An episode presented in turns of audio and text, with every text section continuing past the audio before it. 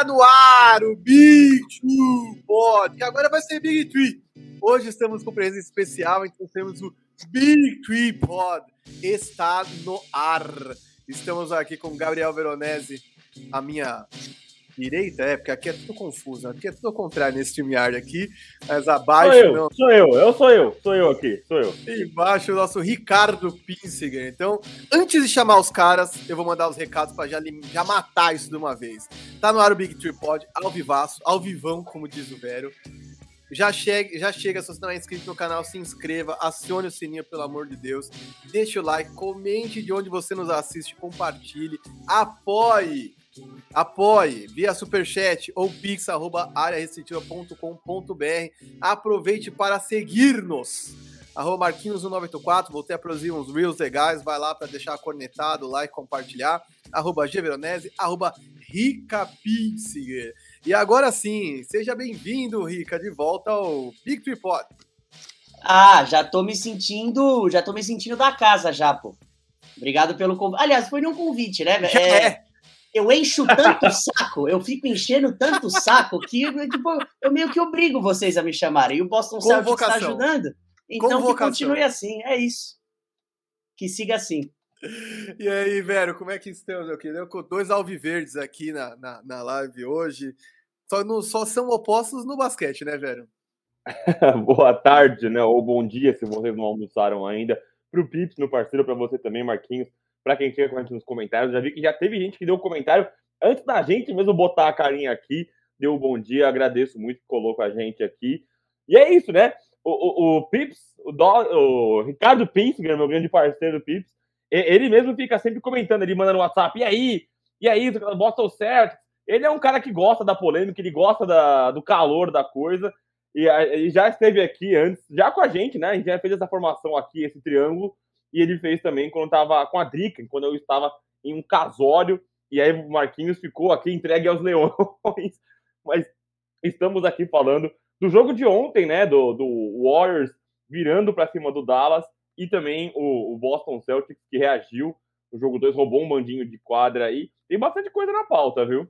Ô, oh, se tem, nós vamos ver o que tá quente no momento e vamos colocar o, o, Rica, que é um cara que não fica em cima do muro, uma das coisas mais legais sobre Rica Pinsiger é que ele não fica em cima do muro. Mesmo que eu nem tenha certeza do que eu tô falando, mas em cima do muro eu não vou ficar. Eu é posso nem concordar 100% com aquilo, mas em cima do muro não. É isso, é isso. That's keeping it real. É, estou aqui, entendeu? É isso. É por isso que nós já vamos começar aqui, velho, no nosso tradicional verdadeiro ou falso, né, velho? É isso, já... é isso. E aí, já vamos entrar de sola, porque o que aconteceu ontem, meu amigo, eu saí de casa ontem para fazer uma pequena viagem aqui, um deslocamento longo. e aí, eu saí daqui com os caras ganhando de 20 pontos e disse: Meu Deus, o que está acontecendo na Chase Arena? E aí, fui dormir, eu apaguei, porque eu não dormia ontem, eu desmaiei em algum momento. Quando acordei, pá, tava lá. Perderam de, perdiam de 21, ganharam de 9. Rica, já vou para você logo de cara. Verdadeiro ou falso? Os Mavs estão a uma peça de serem contenders, quer dizer, reais desafiantes ao título. Eu acho que, olha, louco, né? Mas eu vou falar falso. E acho que o falso, para mim, mostra. É, é... Na realidade, esse falso é um, é um puto elogio ao Doncic. Eu acho que ele é bom assim. Eu acho que ele é o cara que. É, é talvez vai. Contenders eles já são, na minha mente. Pô, os caras são na final de conferência. Eles bateram no Phoenix Suns, melhor time da temporada regular, 60 vitórias, o escambau a 4. Eles bateram nos caras, estão na final de conferência, então para mim eles já são contenders. Eu acho que se eles adicionarem mais uma peça, eles viram favoritos. Porque o Luca, para mim, é esse cara. Muito bom. E tu, Vero? Discordo, craque. Essa tarde é minha, essa tarde eu que fiz. Para mim é verdadeiro, cara. Eu acho que o fato deles estarem na final de conferência não garante que eles são contenders. Eu acho que eles foram favorecidos por uma série de cruzamentos. Acho que pegaram o Utah Jazz, que não enganou absolutamente ninguém. Pegou o Phoenix Suns frágil psicologicamente e trucidaram o Phoenix Suns. É, e aí encararam esse Golden State Warriors. Acho que eles não são contenders ainda, são equipes competitivas, é óbvio, mas para mim contender é um time que automaticamente pingou no começo da temporada, eu falo, esses caras vão brigar na final de conferência. Acho que o Dallas até certo ponto é uma surpresa na final de conferência, e eu acho que tem todos os méritos, né? Não tô falando que é, é a, a oportunidade é, a oportunidade está aí para quem se apresenta para ela, né? Pode ser que o Utah Jazz seja uma porcaria e o Dallas tivesse é, não conseguido superar os caras, né? O Phoenix Suns é um time que abriu vantagem e o Dallas teve força para virar. Então os méritos são, do, são dos caras. Mas eu acho que sim, eles estão a uma peça de serem contenders. Os jogos contam muito isso pra gente, né? Eu até gosto muito do que o Jalen Brunson e o Jim Weed têm feito nessa, nessa, nessa corrida de playoff. O Dorian Finney-Smith foi um cara que caiu um pouquinho, é, mas tem que lembrar que assim, não dá para esperar que ele seja. É, o, o, para quem nos acompanha no YouTube, o Pips faz ali o sinalzinho de grana, né? Que é o cara que. A NBA tem essa, esse conto que quando o cara não tem a, a extensão, tá jogando muito. Ele é contratado, ele ganha o salário, a, o contrato novo dele. Aquele primeiro, né? Pelo menos. Aquele é, primeirão lá, aquele que. Dá um, dá um relax, porque antes eles de fato jogavam por um prato de comida, né? Agora já tá com o contrato garantido, ele recebeu a extensão. Mas também que o, o Dorian Finney-Smith é um cara mais limitado ofensivamente, dá pra esperar tanta coisa dele assim. Acho que sim, mano. Pra mim é verdadeiro, eles estão uma boa peça, e aí uma boa peça, muita gente coloca um Rudy Gobert, é, é, pode ser o Miles Turner, acho que eles estão de fato uma peça é, de serem containers de fato, aqueles caras que começam a, a, a, temporada regular, eu coloco já na parte de cima da classificação do Oeste, pelo menos um top 4 ali. É, você vai só passar a bola ou você vai opinar, Marquinhos? Não, vou opinar, vou opinar porque nessa eu estou com Rica Pinsinger, porque eu acho que o Doncic é tão bom, mas tão bom, que ele torna caras para baixo de medianos aceitáveis e esconde muitas das deficiências desse time, que é um time que, por mais que com Jalen Brunson tenha conquistado vitórias e tudo mais, eu acho que é um claro overachiever, né? Um cara com um time que conquistou muito mais do que se esperava. Quer dizer, de todos esses que estão na final da conferência, o Dallas é assim o patinho feio da questão, né? O, o, o Heat, mesmo contestado, foi o melhor time do leste. O Celtics é o melhor time da NBA desde dezembro. E o Warriors é o Warriors, quer dizer, é uma dinastia que até quando não convence, vence. E, e, o Dallas, tipo, é aquele maluco que você olha assim, o que, que esses caras estão fazendo aqui? Não é a vaca na árvore, porque tem Luca Dontes, porque é quase a vaca na árvore. E aí eu tô com Pips nessa só porque eu acho que tem mais uma coisa que complica a situação do Dallas, que é eles tinham apostado no Porzingis, se livraram do cara por Bertans e por Spencer de Windy.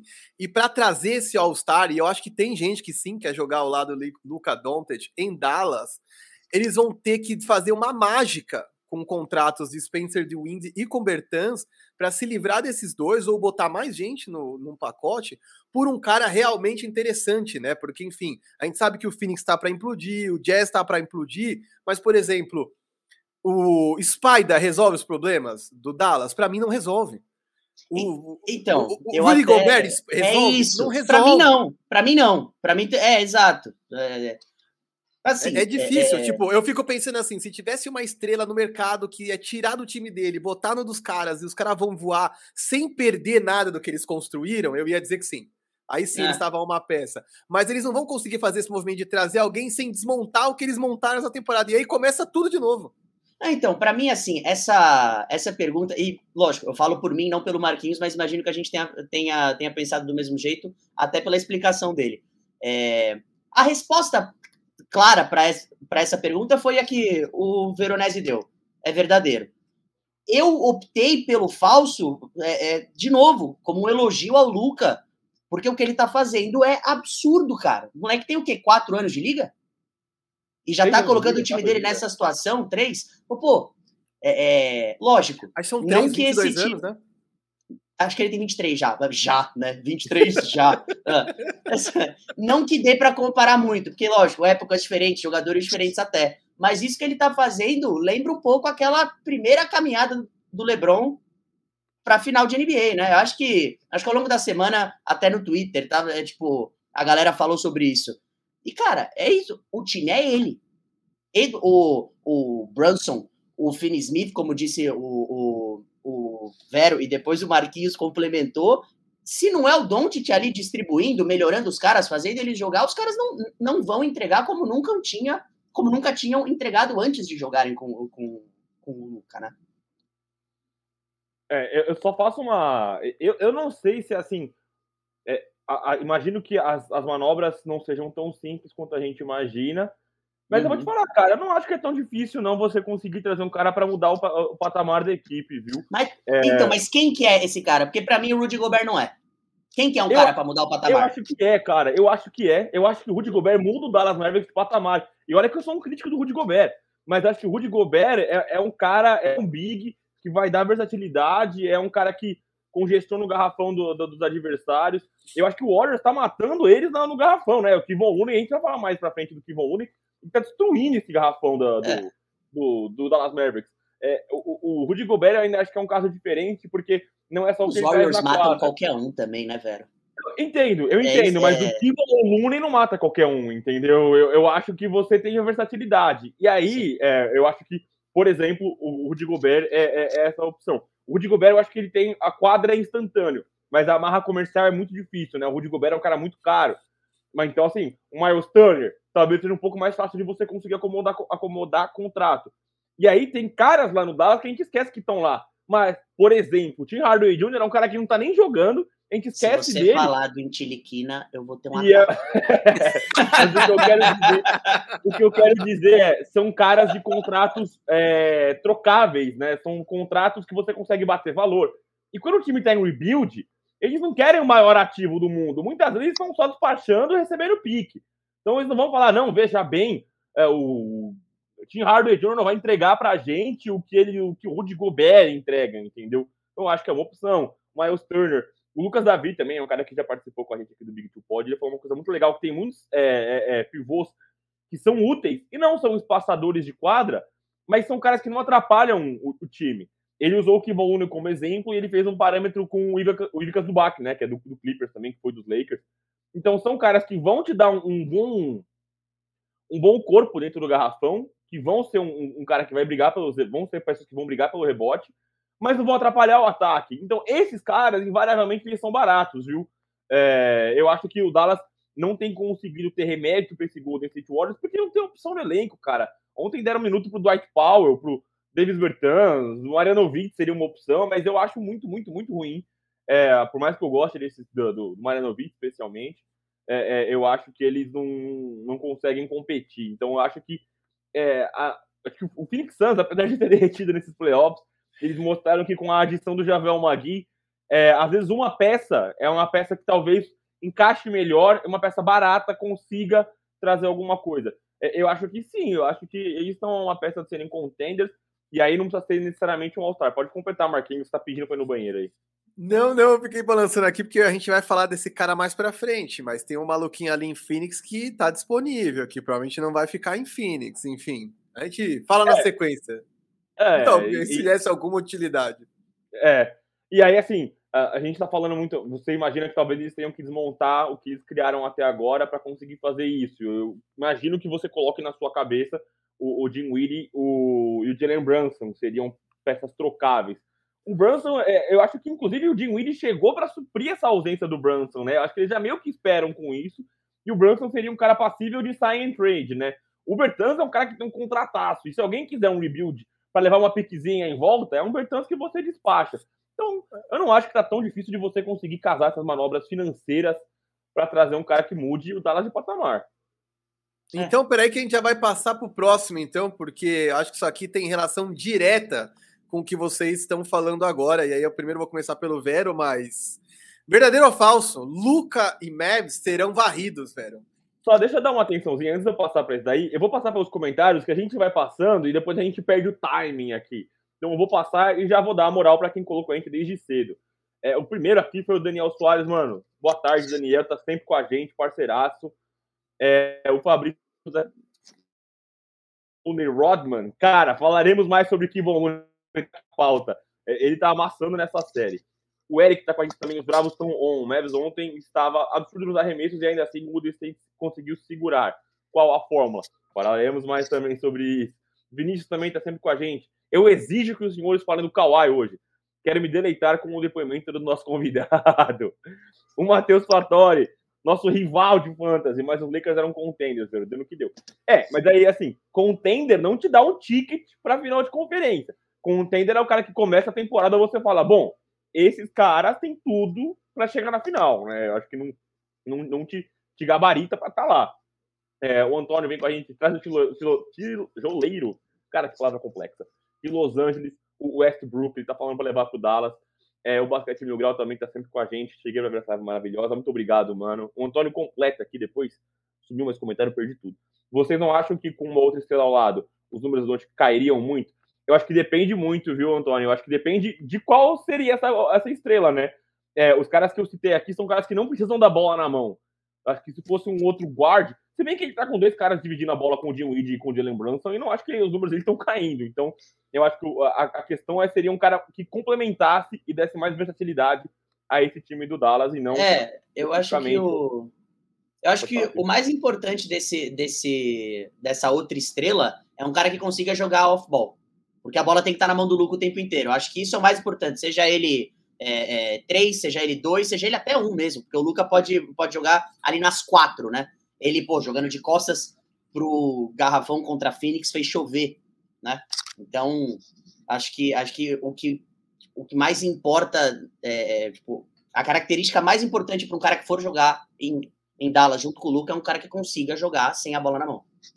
Cara, é, e, o, aliás, o, o Lucas jogando de costas pro garrafão é uma das coisas que o, o, Jason Kidd fez muito bem, né? É uma coisa que ele não fazia com o Rick Grande, né? Carlisle.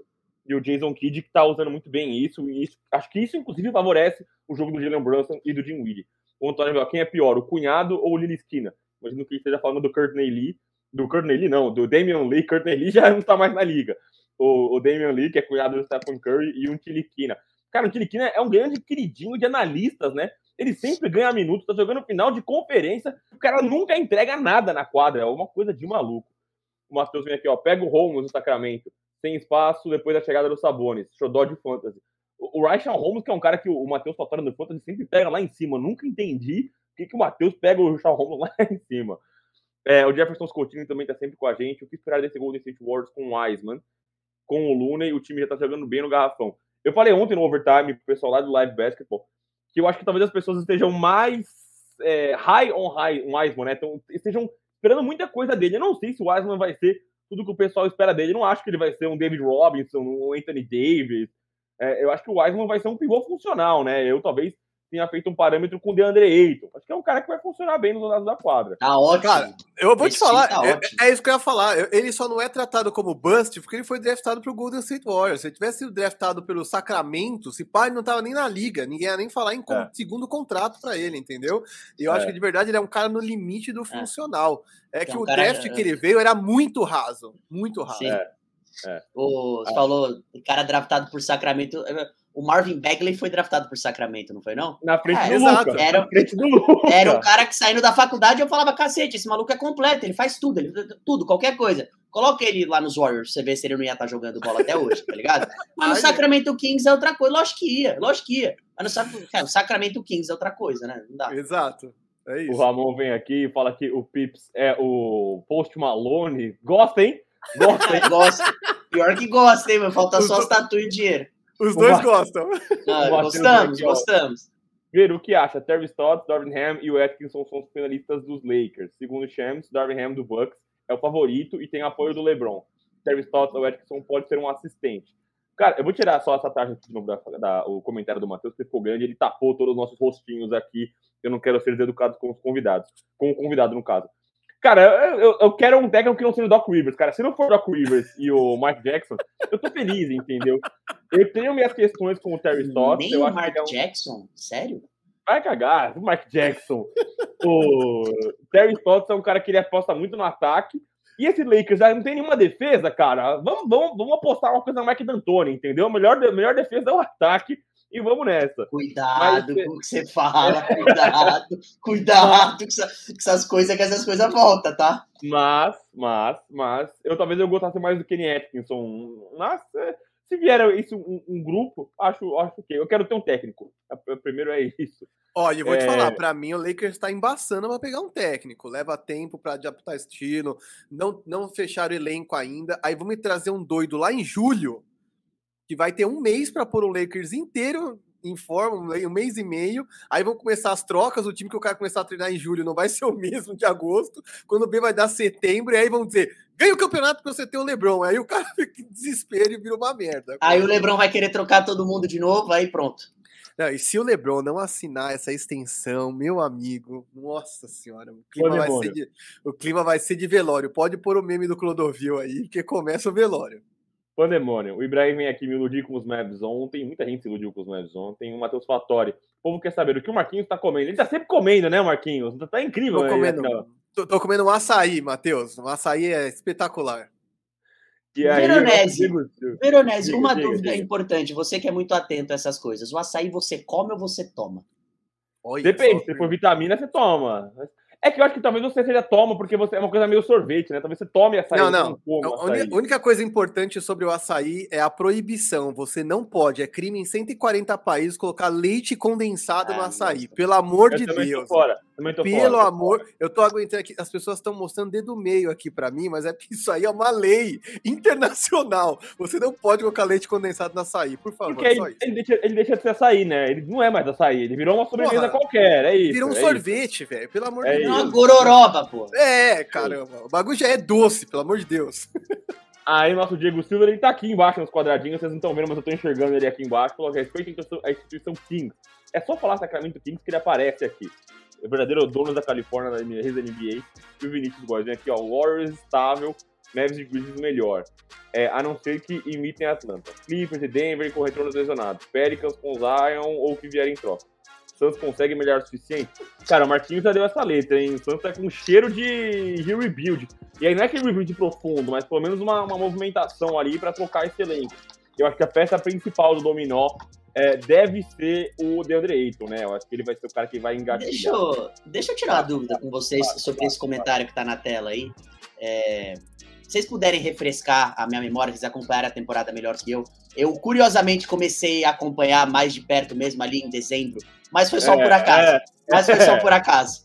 É, foi só por acaso. Eu, eu tava muito preocupado antes com o final de Libertadores e etc. Você também deveria estar. Mas enfim. É, ele falou de volta de lesionados dos Clippers. Quem que tá jogando nos Clippers? Eu não tô sabendo. É, não tá, não tá jogando dupla, né? Ah, velho. Para, para, mano. O cara não joga há dois anos, mano. Pelo amor de Deus, acabou, velho. Essa e não. eu lembro, e eu lembro de, gente falando, não, que quando o Kawhi voltar essa temporada, vocês vão ver. Eu e o Marquinhos falavam, cara, ele não vai voltar essa Os temporada. Os caras são teimosos, velho. A galera é não, teimosa, mano. A galera brigando com a não, o Kawhi vai voltar, mano. Não vai voltar é, o Kawhi, é. cacete. Pô, velho. Porra, eu sou torcedor do Spurs. Ninguém melhor do que eu sabe que quando esse cara tem um, uma unha encravada, ele não joga. Por que diabos ele ia romper ligamento e ia voltar antes do tempo? Ah, pelo amor de Deus. É o Mr. Dor no ombrinho e junto com o outro doido que é um fantasma. Tem hora que ele tá, tem hora que ele não tá. Aliás, tem hora que ele tá e parece que ele também não tá. Mas é isso, basicamente tem que bater palma porque o Tailu fez com o que ele tinha lá, porque esses dois, meu Deus do céu, velho. Aliás, mais uma vez, eu me mergulhei nos comentários, me perdi na pauta aqui. Vamos tentar matar Dallas e Warriors, depois eu voltar para os comentários, senão eu vou me perder totalmente. Chegamos a 23 minutos de live aqui, tem 60 pessoas com a gente. Muito obrigado a todo mundo que colou. Não esqueça de deixar o likezinho. E uma coisa muito legal que o Marquinhos sempre sugere é você dividir com os seus parceiros. Grupo de basquete, grupo de futebol mesmo, qualquer coisa. Quanto mais gente trocando ideia com a gente, mais da hora. Eu joguei o comentário na tela, o Marquinhos acabou de tirar de novo, o comentário não tarja. Vamos jogar de novo. Luca e os Mavs serão varridos pelo Warriors? Verdadeiro ou falso, Marquinhos? Começar pelo Marquinhos, hein? os cara foi malandro. Eu joguei para ele, ele foi os comentários, jogou de volta. Sim! Tem cancha, cancha. Sim, serão varridos, cara. Eu tenho pouquíssima esperança de que o Mavs ganhe o jogo, até baseado pelo que eu vi ontem, tá? A gente sempre falou que eles iam viver e morrer pela bola de três, que eles precisavam de uma noite espetacular de três. Quer dizer, ontem, se não me engano, teve um momento do segundo quarto em que a ESPN norte-americana colocou o o comparativo. No primeiro jogo, eles tinham acertado 11 bolas de 3 em 48 arremessos.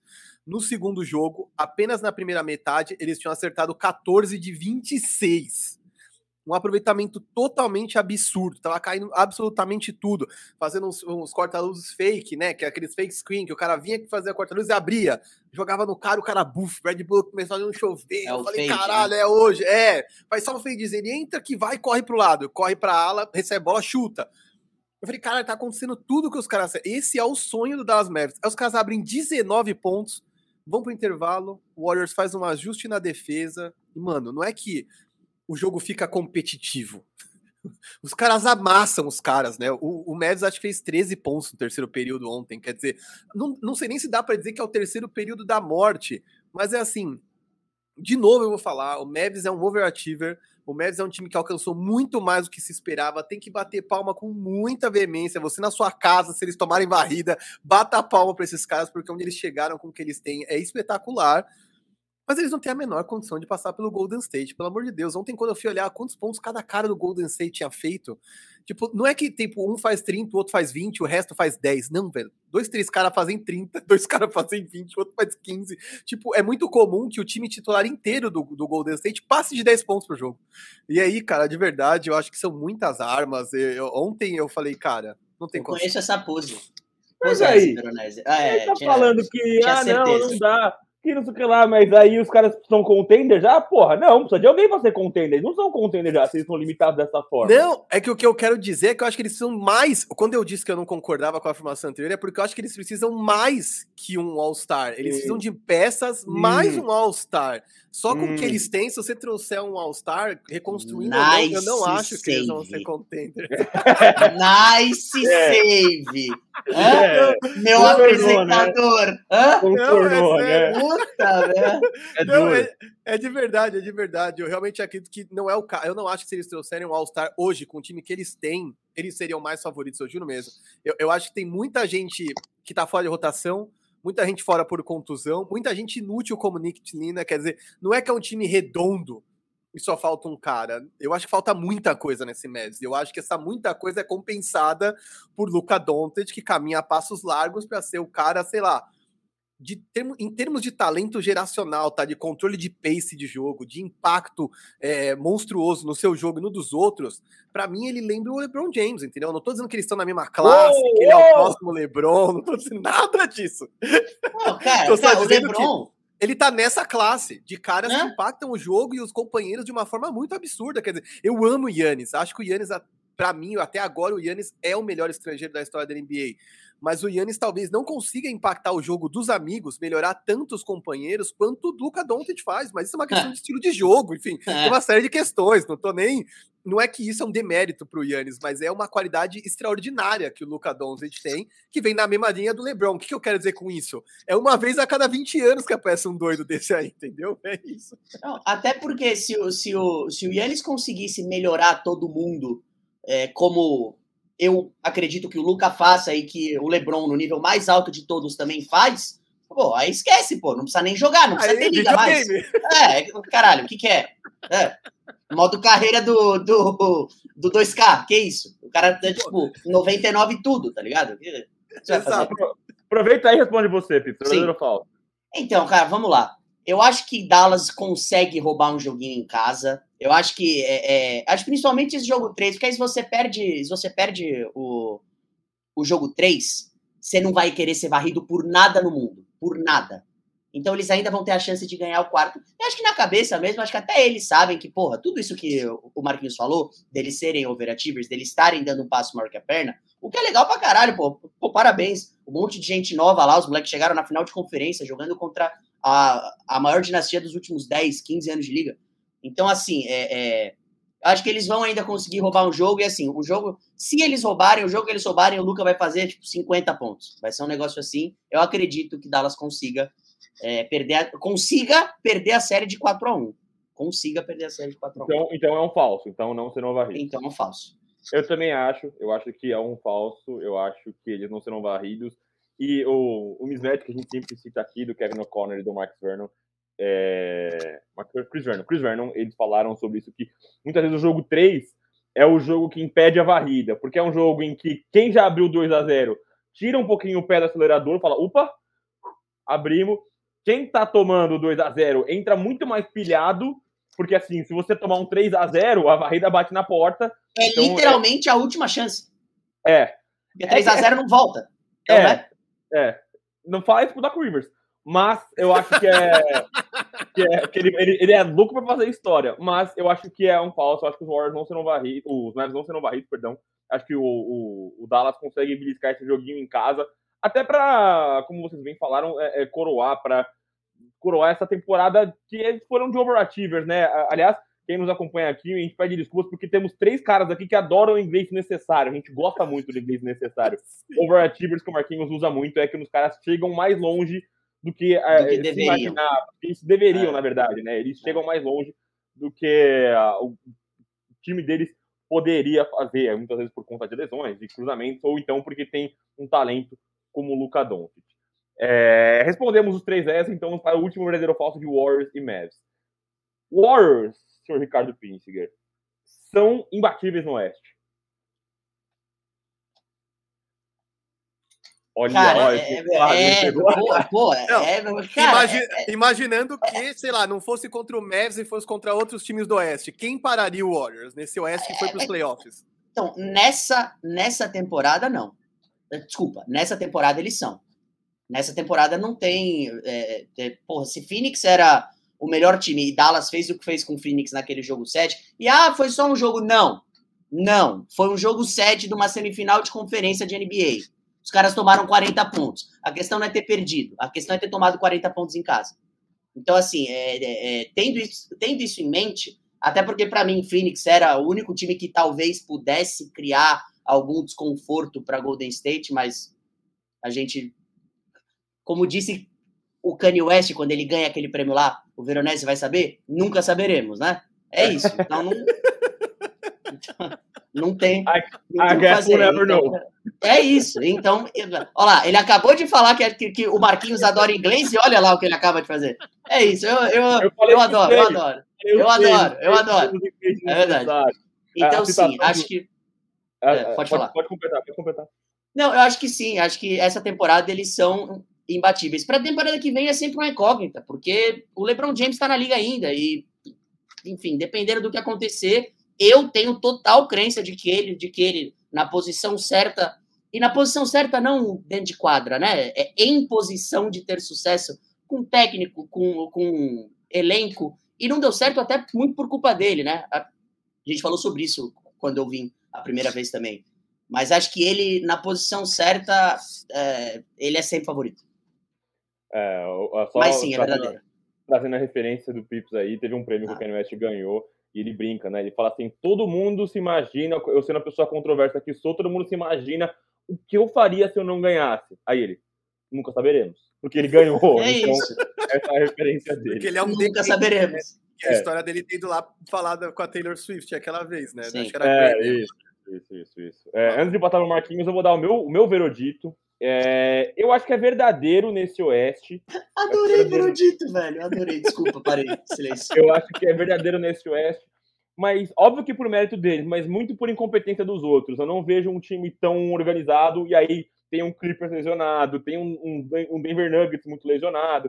Então tem muita gente que tá ali esfarelada é, em um momento ruim. Vejo um Oeste bastante aberto eu não acho que eles são os bicho-papões que eles já foram antigamente. Até aquele primeiro Warriors que ganhou lá no começo, eu acho que é um Warriors que tinha mais cancha. É, é curioso, né? Os caras não tinham sido campeões e agora que eles já foram, eles têm menos cancha, mas acho que um elenco de suporte diferente, eu, eu gostava mais. acho que aquele time era mais um juggernaut do que é esse time hoje. Eu acho que esse time tem é, as suas fraquezas, mas acho que uh, com quem eles cruzaram não conseguiu expor tanto essas fraquezas. Talvez o Memphis Grizzlies tenha conseguido fazer esse Warriors suar mais sangue. Então acho que é mais por incompetência dos outros times e, e não competência desse Warriors. No Oeste, no Oeste. Eu só queria fazer uma adendo que eu gostaria muito de ter visto um cruzamento de Phoenix Suns e Golden State Warriors. Torci pelo Dallas, comemorei muito a surra do Dallas no último jogo, mas, é, mas eu queria, no, multiverso, ter visto essa série de sete jogos entre Phoenix e, e Golden State. Você quer passar alguma coisa, Felipe? Isso.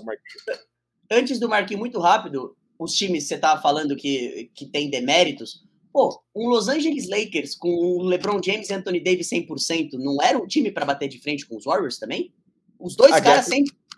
I guess we'll never know. Obrigado, é isso, obrigado. Pronto, era isso que eu queria, perfeito. Posso sair, já posso fechar a live, acabou. Pô, nós saberemos. É isso. Infelizmente, né? Vamos fazer eu, o quê? Eu, eu, vou de verdadeiro e eu ia falar que tem uma coisa que é curiosa ao longo da jornada de alguns arcos de personagem. Por isso que eu sempre brinco que a NBA é o melhor reality show, o único reality show possível, porque eu não sou de assistir reality shows em geral, mas a NBA, os esportivos eu acompanho todos que eu posso. E a NBA é perfeita por isso, né? Eu acho que teve duas temporadas, pelo menos, em que o Golden State fez absolutamente tudo certo e não ficou com o caneco no final. Uma oportunidade foi em que eles não tinham os melhores jogadores à disposição contra o Raptors, e o Raptors aproveitou muito bem essa oportunidade e foi campeão com autoridade, é, com o seu Kawhi que naquela temporada resolveu aparecer. E a, a outra, e a outra foi o 3 a 1 que eles deixaram, ou deixaram não, né? Porque, enfim, é uma obra divina do basquete, da história, a virada do 3 a 1 do Cavs, mas foi um ano em que o Warriors tinha feito 73-9, batido o recorde Chicago Bulls, e claramente mereciam, claramente, eu acho que foi o ano, inclusive, em que o, o Stephen Curry foi o MVP unânime. Ou seja, teve muitos momentos em que eles tiveram tudo para vencer e não venceram, e nessa temporada eles não convencem, mas eles vencem. E eu acho que às vezes é isso, você tem que jogar pro gasto, você tem que conquistar. E aí depois a gente conversa se assim, um ano foi pior que o outro quando eu tiver com o Larry O'Brien na mão. O foda é eu merecer, eu achar que eu mereço, eu fazer todas as estatísticas, títulos, vender camisa e no final das contas outra pessoa levantar o troféu, que foi o caso do LeBron James em em Golden State, né, que é a zoeira, que é na casa do Golden State, o 3 é uma virada ah, em Golden. Ah, mano, pelo amor de Deus, Golden não. E... Gold. E a outra State. é lá em Toronto, que assim, e não é, é verdade. Eu acho que o jogo 6 entre Toronto e Golden State é em já é em São Francisco, não é? Eu tô tentando não, lembrar aqui de cabeça. Não me recordo, não me recordo. A série eu acaba acho... em seis jogos, não acaba? É, acho, e eu acho que acaba.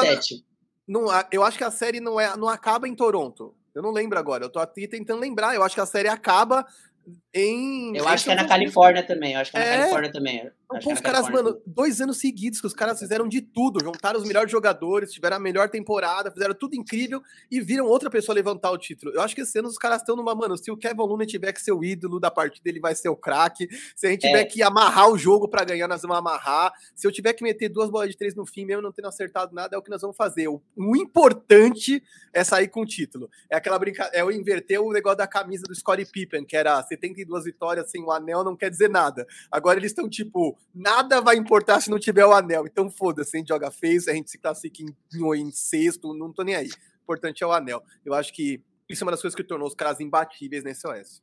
É, só para dar a informação aqui, é isso mesmo. Toronto perde a chance de fechar o jogo em 4 a 1 em casa e fecha fora no jogo 6. Eles perdem, no jogo 5, eles esperem que acho que o Curry acaba com o jogo, tipo, mais uma daquelas sequências estúpidas dele de bola de 3, eles ganham o jogo por um, dois pontos, e aí no jogo 6 na Califórnia, Toronto ganha. Eu só, eu só queria, se o, se o Veronese me permite discordar dele, porque Por eu vejo, eu olho para esse time de Golden State aqui hoje, e, e, e, eu vejo o Jordan Poole, por exemplo, e aí eu lembro daquele time lá de trás, que esse terceiro cara com a bola na mão era o Harrison Barnes. É assim, eu entendo que você tinha o Shawn Livingston, você tinha o Igudala jogando bem ainda, você tinha o Andrew Bogut, que, ah, o Andrew Bogut é meme. Cara, o Andrew Bogut era, era importantaço para esse time. Importante pra cacete pra esse time. Tanto que quando ele sai, eu acho que quando eles tomam a virada de 3 a 1 eles pagam buyout pro Bogut, aí eles trazem o Bogut de volta porque tá, porque tá um desespero, aí paga pra mim. Enfim, uma bagunça, mas ele fez falta. Só que o que mais me assusta dos Warriors é ver que são aqueles caras lá de 2015, 16, só que todos eles estão muito melhores. Todos eles. Então, é, é, quando você soma isso ao, ao, ao pedigree de campeão, que para mim faz diferença, sim. Isso, isso que eles fizeram com o Dallas ontem, bicho, é coisa de time campeão. Ah, tudo bem, é os Warriors. É coisa de. É, é, é isso, exato. Para quem não viu aí, o Marquinhos fez o, fez o, o sinal que o Curry fez quando ele faz o arremesso, né? De tipo, night night, boa noite, acabou, enfim. É, eu vejo até por conta do Jordan Poole, tem os caras novos vindo, esse Jonathan Kuminga, é, se ele se ele tiver desenvolvimento, tem o Wiseman também, que é uma peça que eles não tinham antes. O Andrew Wiggins está jogando basquete. O Andrew Wiggins está jogando basquete. E, o Vera é hater, o Vera é hater. E quando se trata dos Warriors, a gente nunca pode deixar de, de enaltecer e mais e mais vezes o trabalho do Steve Kerr, porque não é só que, que o que, pô, é, o Curry é fudido, o Thompson é fudido, o Draymond Green é fudido. Não, não é só isso. É. Eles são, a gente sabe que eles são. Agora, o Kevin Looney fazer 20 pontos, pô, não é por acaso, tá ligado? E, e, vou falar, eu acho que esses três caras que você citou, eles são o que são porque são filhos do Steve Kerr. Eu não sei se os três seriam o que são hoje se não passassem ali sob a batuta é, que que você... Do Steve Kerr. Por que, que você acha que o Draymond Green é, ele não recebeu o Supermax, né? E ficou tudo bem.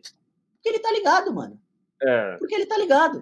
Eles querem absorver. E acho que ele falou sobre isso. Ele falou sobre é. isso, acho que no podcast do J.J. Redick, inclusive, que falou uma besteira esses dias aí, mas deixa quieto.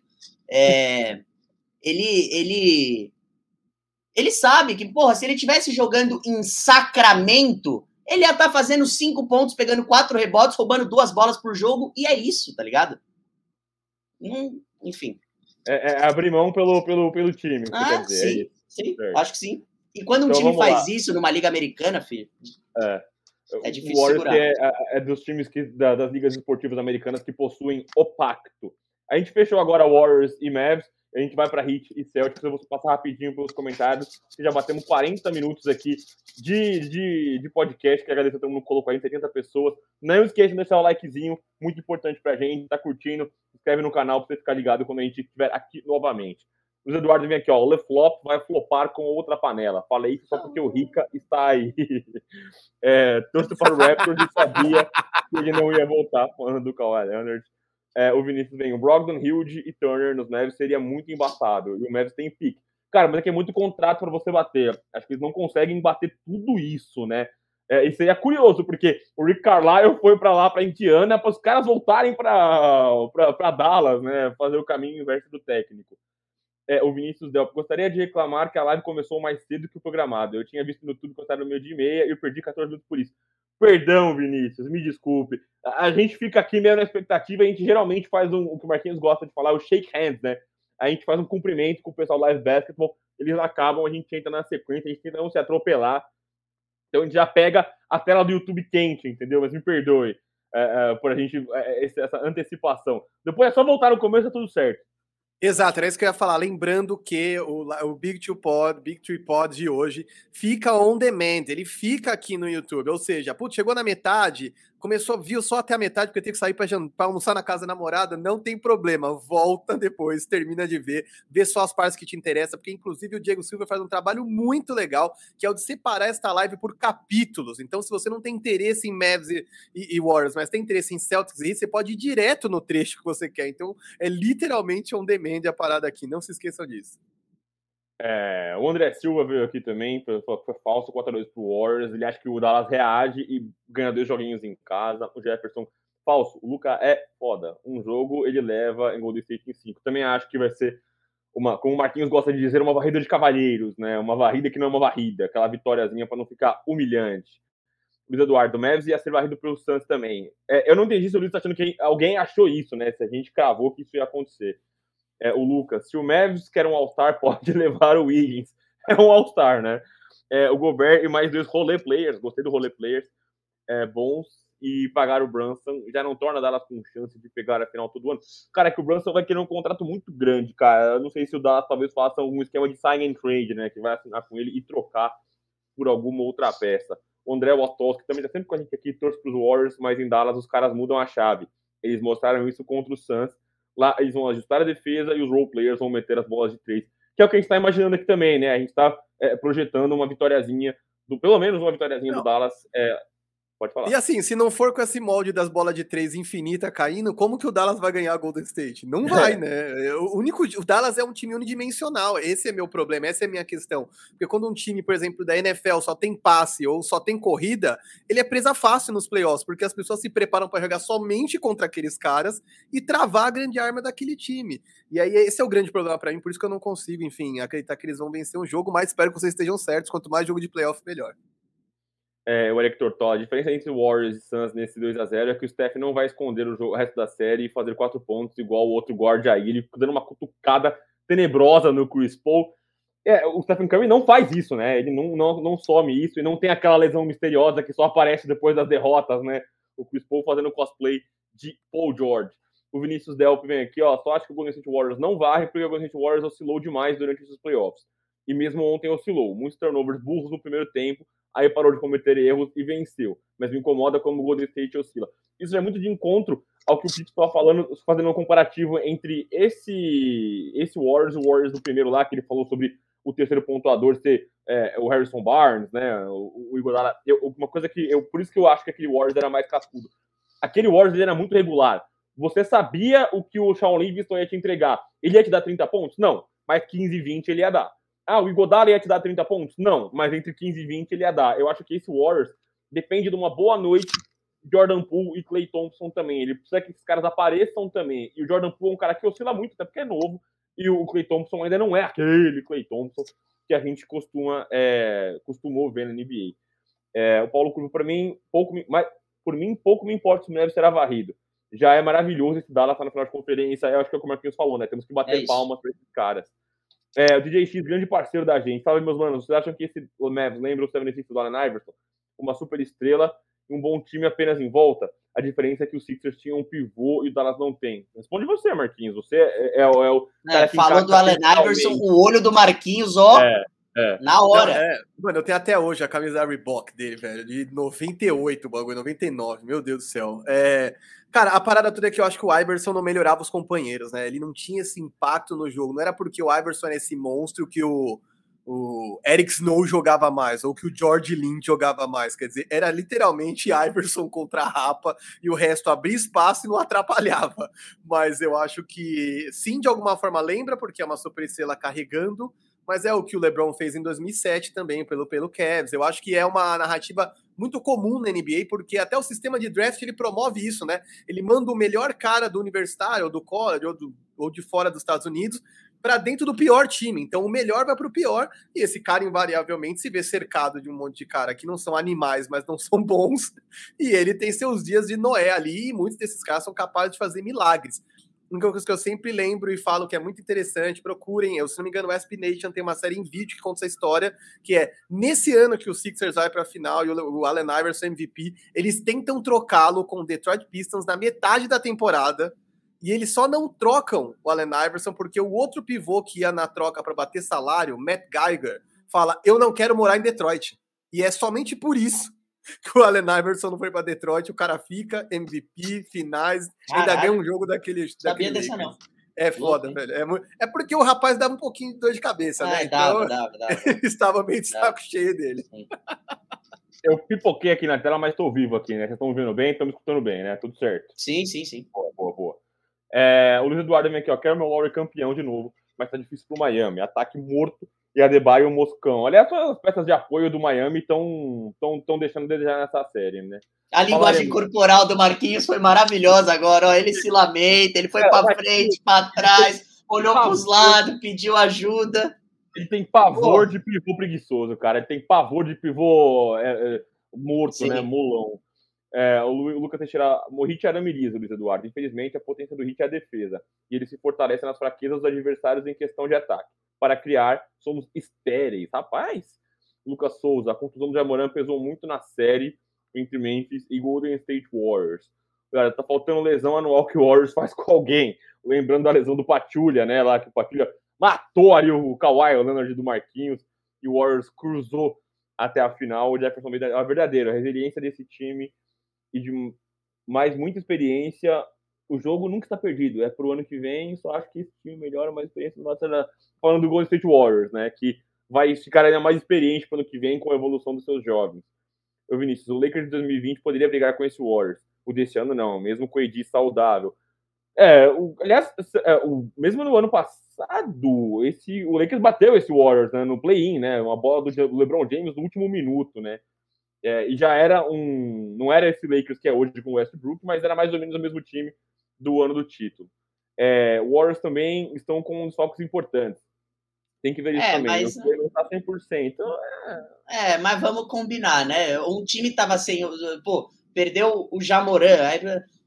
Os Warriors estão sem quem? Fala. Quando você pensa nos Warriors, você pensa no Curry em primeiro. No Draymond Green segundo ou no Clay Thompson. Ou no Clay Thompson ou no Draymond Green terceiro. Jordan. Tá todo mundo disponível. É, seria essa. o Igodala e o Wiseman, né? Mas assim, são caras que não dá nem pra contar. O Igodala chegou no meio da temporada, é. o Wiseman não é uma peça funcional, enfim, não, eu não consigo colocar isso como desfalcados. O Jordan aqui, ó, o é. Raptors aposentou o Oakland Arena, foi lindo. É, é verdade, Aí... importante, só importante me corrigir, porque eu tinha falado que a série contra o Toronto acabou em São Francisco, acabou em Oakland, só isso. É, porque depois que eles foram para São Francisco, mudaram, é né? Que migraram. É, e aí o Vinícius tem falado que assim, é, em São Francisco, quando a gente perde os três jogos de São Francisco para os Raptors. É, o André é em Oakland, o Chris está lesionado e a torcida desaba. É, Curry fez 50 pontos, eles não ganharam o jogo. O Matheus Fattori. Eu tô, tô lendo aqui os comentários, às vezes ele atualiza, eu perco todo mundo aqui, achei. É, suspensão do Green é contando o KD, eram cinco seguidos. É, Bogut era um importante e meme. Cara, Bogut era um bom pivô, viu, cara? Ele encaixava muito bem com esse time do Golden State Warriors. Era, sim, passador, exato, cara. exato. Defendia aqui. Importante, sim. Luiz Eduardo, o Warriors perdeu o Bogut e trouxe o amigo do, do Marquinhos, Asa Patulha. É, o Warriors né, que revezou com o Javel Magui, Festus Exílio, né? Eles foram rodando esse, esse papel de pivô aí na liga. É, o Marcelo Souza fala do Steve Kerr. Quem, ganha, quem ganhará a NBA? André Silva, falaremos sobre isso em instantes. Ah, eu, olha eles. Eu acho que ah, olha pontuaria, eles. mas olha em outra eles. equipe, Green tinha potencial para pontuar mais. Porém, nos Warriors evoluiu para ser jogador que complementa os Splash Brothers. Acho que ele se encontrou nessa função, né? Nem acho que o, o, o Draymond Green consegue ter uma pontuação muito maior do que ele tem do Golden State Warriors, é pela mecânica de arremesso, a agressividade dele, né? Ele já passou. Até na faculdade ele não era disso, né? Ele é, era um cara que descia a quadra batendo bola também, então é. não, não, né? É, mas realmente ele muito, não teria a carreira que tem em outra é equipe. Isso. É, é, os, é, os Sixers do Allen Iverson sem o mais importante, o Iverson. então acho que o Luca tá carregando. O time é até ok, mas ele claramente é superior a eles. Sérgio Sá tá sempre com a gente. Um abraço para Sá. Disse pra minha namorada que não podia ver depois da live, porque é live. Não faz sentido ver nenhum depois. Ela acabou de pegar o Marquinhos e falou contra mim. É, viu? É, para, caralho, Marquinhos. Ferrou Marquinhos, o soldado, Marquinhos. Acabou o soldado. Eu falo, gente, no, é, Gabriel Veronese é uma exceção rara. Não dá para namorar e ser amigo do Marquinhos. Não dá, não dá. Gabriel Veronese é uma rara exceção. É... Fique claro. Aí o Eric Melo vem com um ótimo comentário. Salve, eu cheguei agora, mas já falaram que o volume é maior que o DeAndre Ayton. Isso vai acontecer, tá? Isso vai acontecer é, aqui na live. É, não, eu acho que ele deve ser mais alto mesmo, né? Acho que é, né? Porque o, porque o DeAndre Ayton acho que é 6'8", 6'9", né? Não é tão grande. Gary Payton tá fora também. É, e vai ser, vai ser importante essa defesa. Bem lembrado, Vinícius. Eu esqueci do Gary Payton. Fez uma ótima série contra o Memphis, né? E aí se machucou ali. É, mas mesmo assim. É. O Brook. Mas ainda assim não é o cara que o cornerstone, é. né? Não é um, um pilar Sim. da equipe que está lesionado como foi o Jamoran. É, e aí o Assalto perguntar, o Vogt não foi pick 1 de draft? Foi sim, acho que muitas vezes ele paga por isso, né? Ele espera ter. A gente Milwaukee espera Bucks, que, né? Milwaukee é, Bucks, né? O cara é reconhecido como pick 1, mas ele foi muito útil. O Ramon Pereira, que, a vitória passa muito pelo Kerr. Ele mudou a defesa do Golden State no segundo tempo e o time ganhou o jogo. Aliás, mais uma vez, eu sempre trago aqui, dou créditos quando possível, o Heber Costa, parceiraço tá sempre com a gente aqui, faz um trabalho muito bacana no Twitter. Ele lembrou que nos últimos 10 anos o Warriors tiveram um top 5 de defesa em 6. Cara, isso é uma coisa assustadora. A gente sempre fala do ataque do Golden State, todo mundo joga sem a bola, arremesso de 3, não sei o que lá, mas os caras têm uma defesa que é uma câmera de tortura, cara. Eu acho que tem que. Acaba passando despercebido, né? Porque o ataque é tão plástico, é tão rápido, é, é tão bonito, é tão diferente de todos os outros times que, enfim. É, é, é, é, chegou um cara lindíssimo aqui, né? O Leandro Sarran. Ah, esse é, gênio. Ah, já tá zicando. Cara, e mandou aqui não, é... três. É, é, aqui, primeiro a se fazer aqui, ó. Parabéns pro Leandro Sarran, que estará Isso, na É gênio. Gênio, merece demais, Leandro Sarran. Um beijo pra ele. Ele mandando é gênio, aqui e nos chamando de lindo. E Aliás, aí. Aliás, pode Vero, falar. você pode dar um jeito de sair do home office, que sexta-feira eu vou colar lá na ESPN e espero rever todos os meus grandes amigos. Então, por favor, senhor, dê um jeito de ir para lá trabalhar de lá, se vira. E aí o Everton Luiz pergunta... Ah, meu, vai ser legal vocês pagariam o Max Pro Então vamos falar, tá vindo na sequência aqui. Vamos falar para Boston e Miami, Pô, já que. Caralho, faz 20 minutos que vocês estão, né? Vamos para Boston ou não vamos? Vocês estão relutando para falar do Boston Celtics. Eu não tô entendendo o que, que tá acontecendo aqui. Não, não, não, não. Vou até me ajeitar na cadeira aqui, então ó. Começa, Ajeito encosto, sobe a almofada. Falso, ah. Ricardo Pinter. A gente não tem resposta para o Boston Celtics. Ih, o cara tava todo querendo falar eu acho que. Então, vamos lá. Eu acho que é falso, porque a série tá muito no começo ainda. Do mesmo jeito que eu, que eu não fiquei desesperado depois do jogo 1, eu não posso ficar desesperado depois desse jogo 2. Né? É, é que. É que, puta, é uma pergunta. É uma pergunta filha da puta essa, né? Desculpa aí quem tá vendo aí, perdão. Vamos dar. Não, não. Cara, não tem. Não tem. É assim, é, em circunstâncias normais, todo mundo saudável, todo mundo jogando, para mim, a diferença do Boston Celtics pro Miami Heat foi essa que a gente viu. Para mim é essa. Para mim, o, o normal é Boston pegar Miami e bater em Miami. quando você pega os dois elencos e analisa, a gente vai falar disso mais pra frente. É, é, isso para mim é o normal. É Boston pegar Miami, é Boston fazer Miami correr, cansar e bater. E foi o que fez. Então, para mim, é verdadeiro.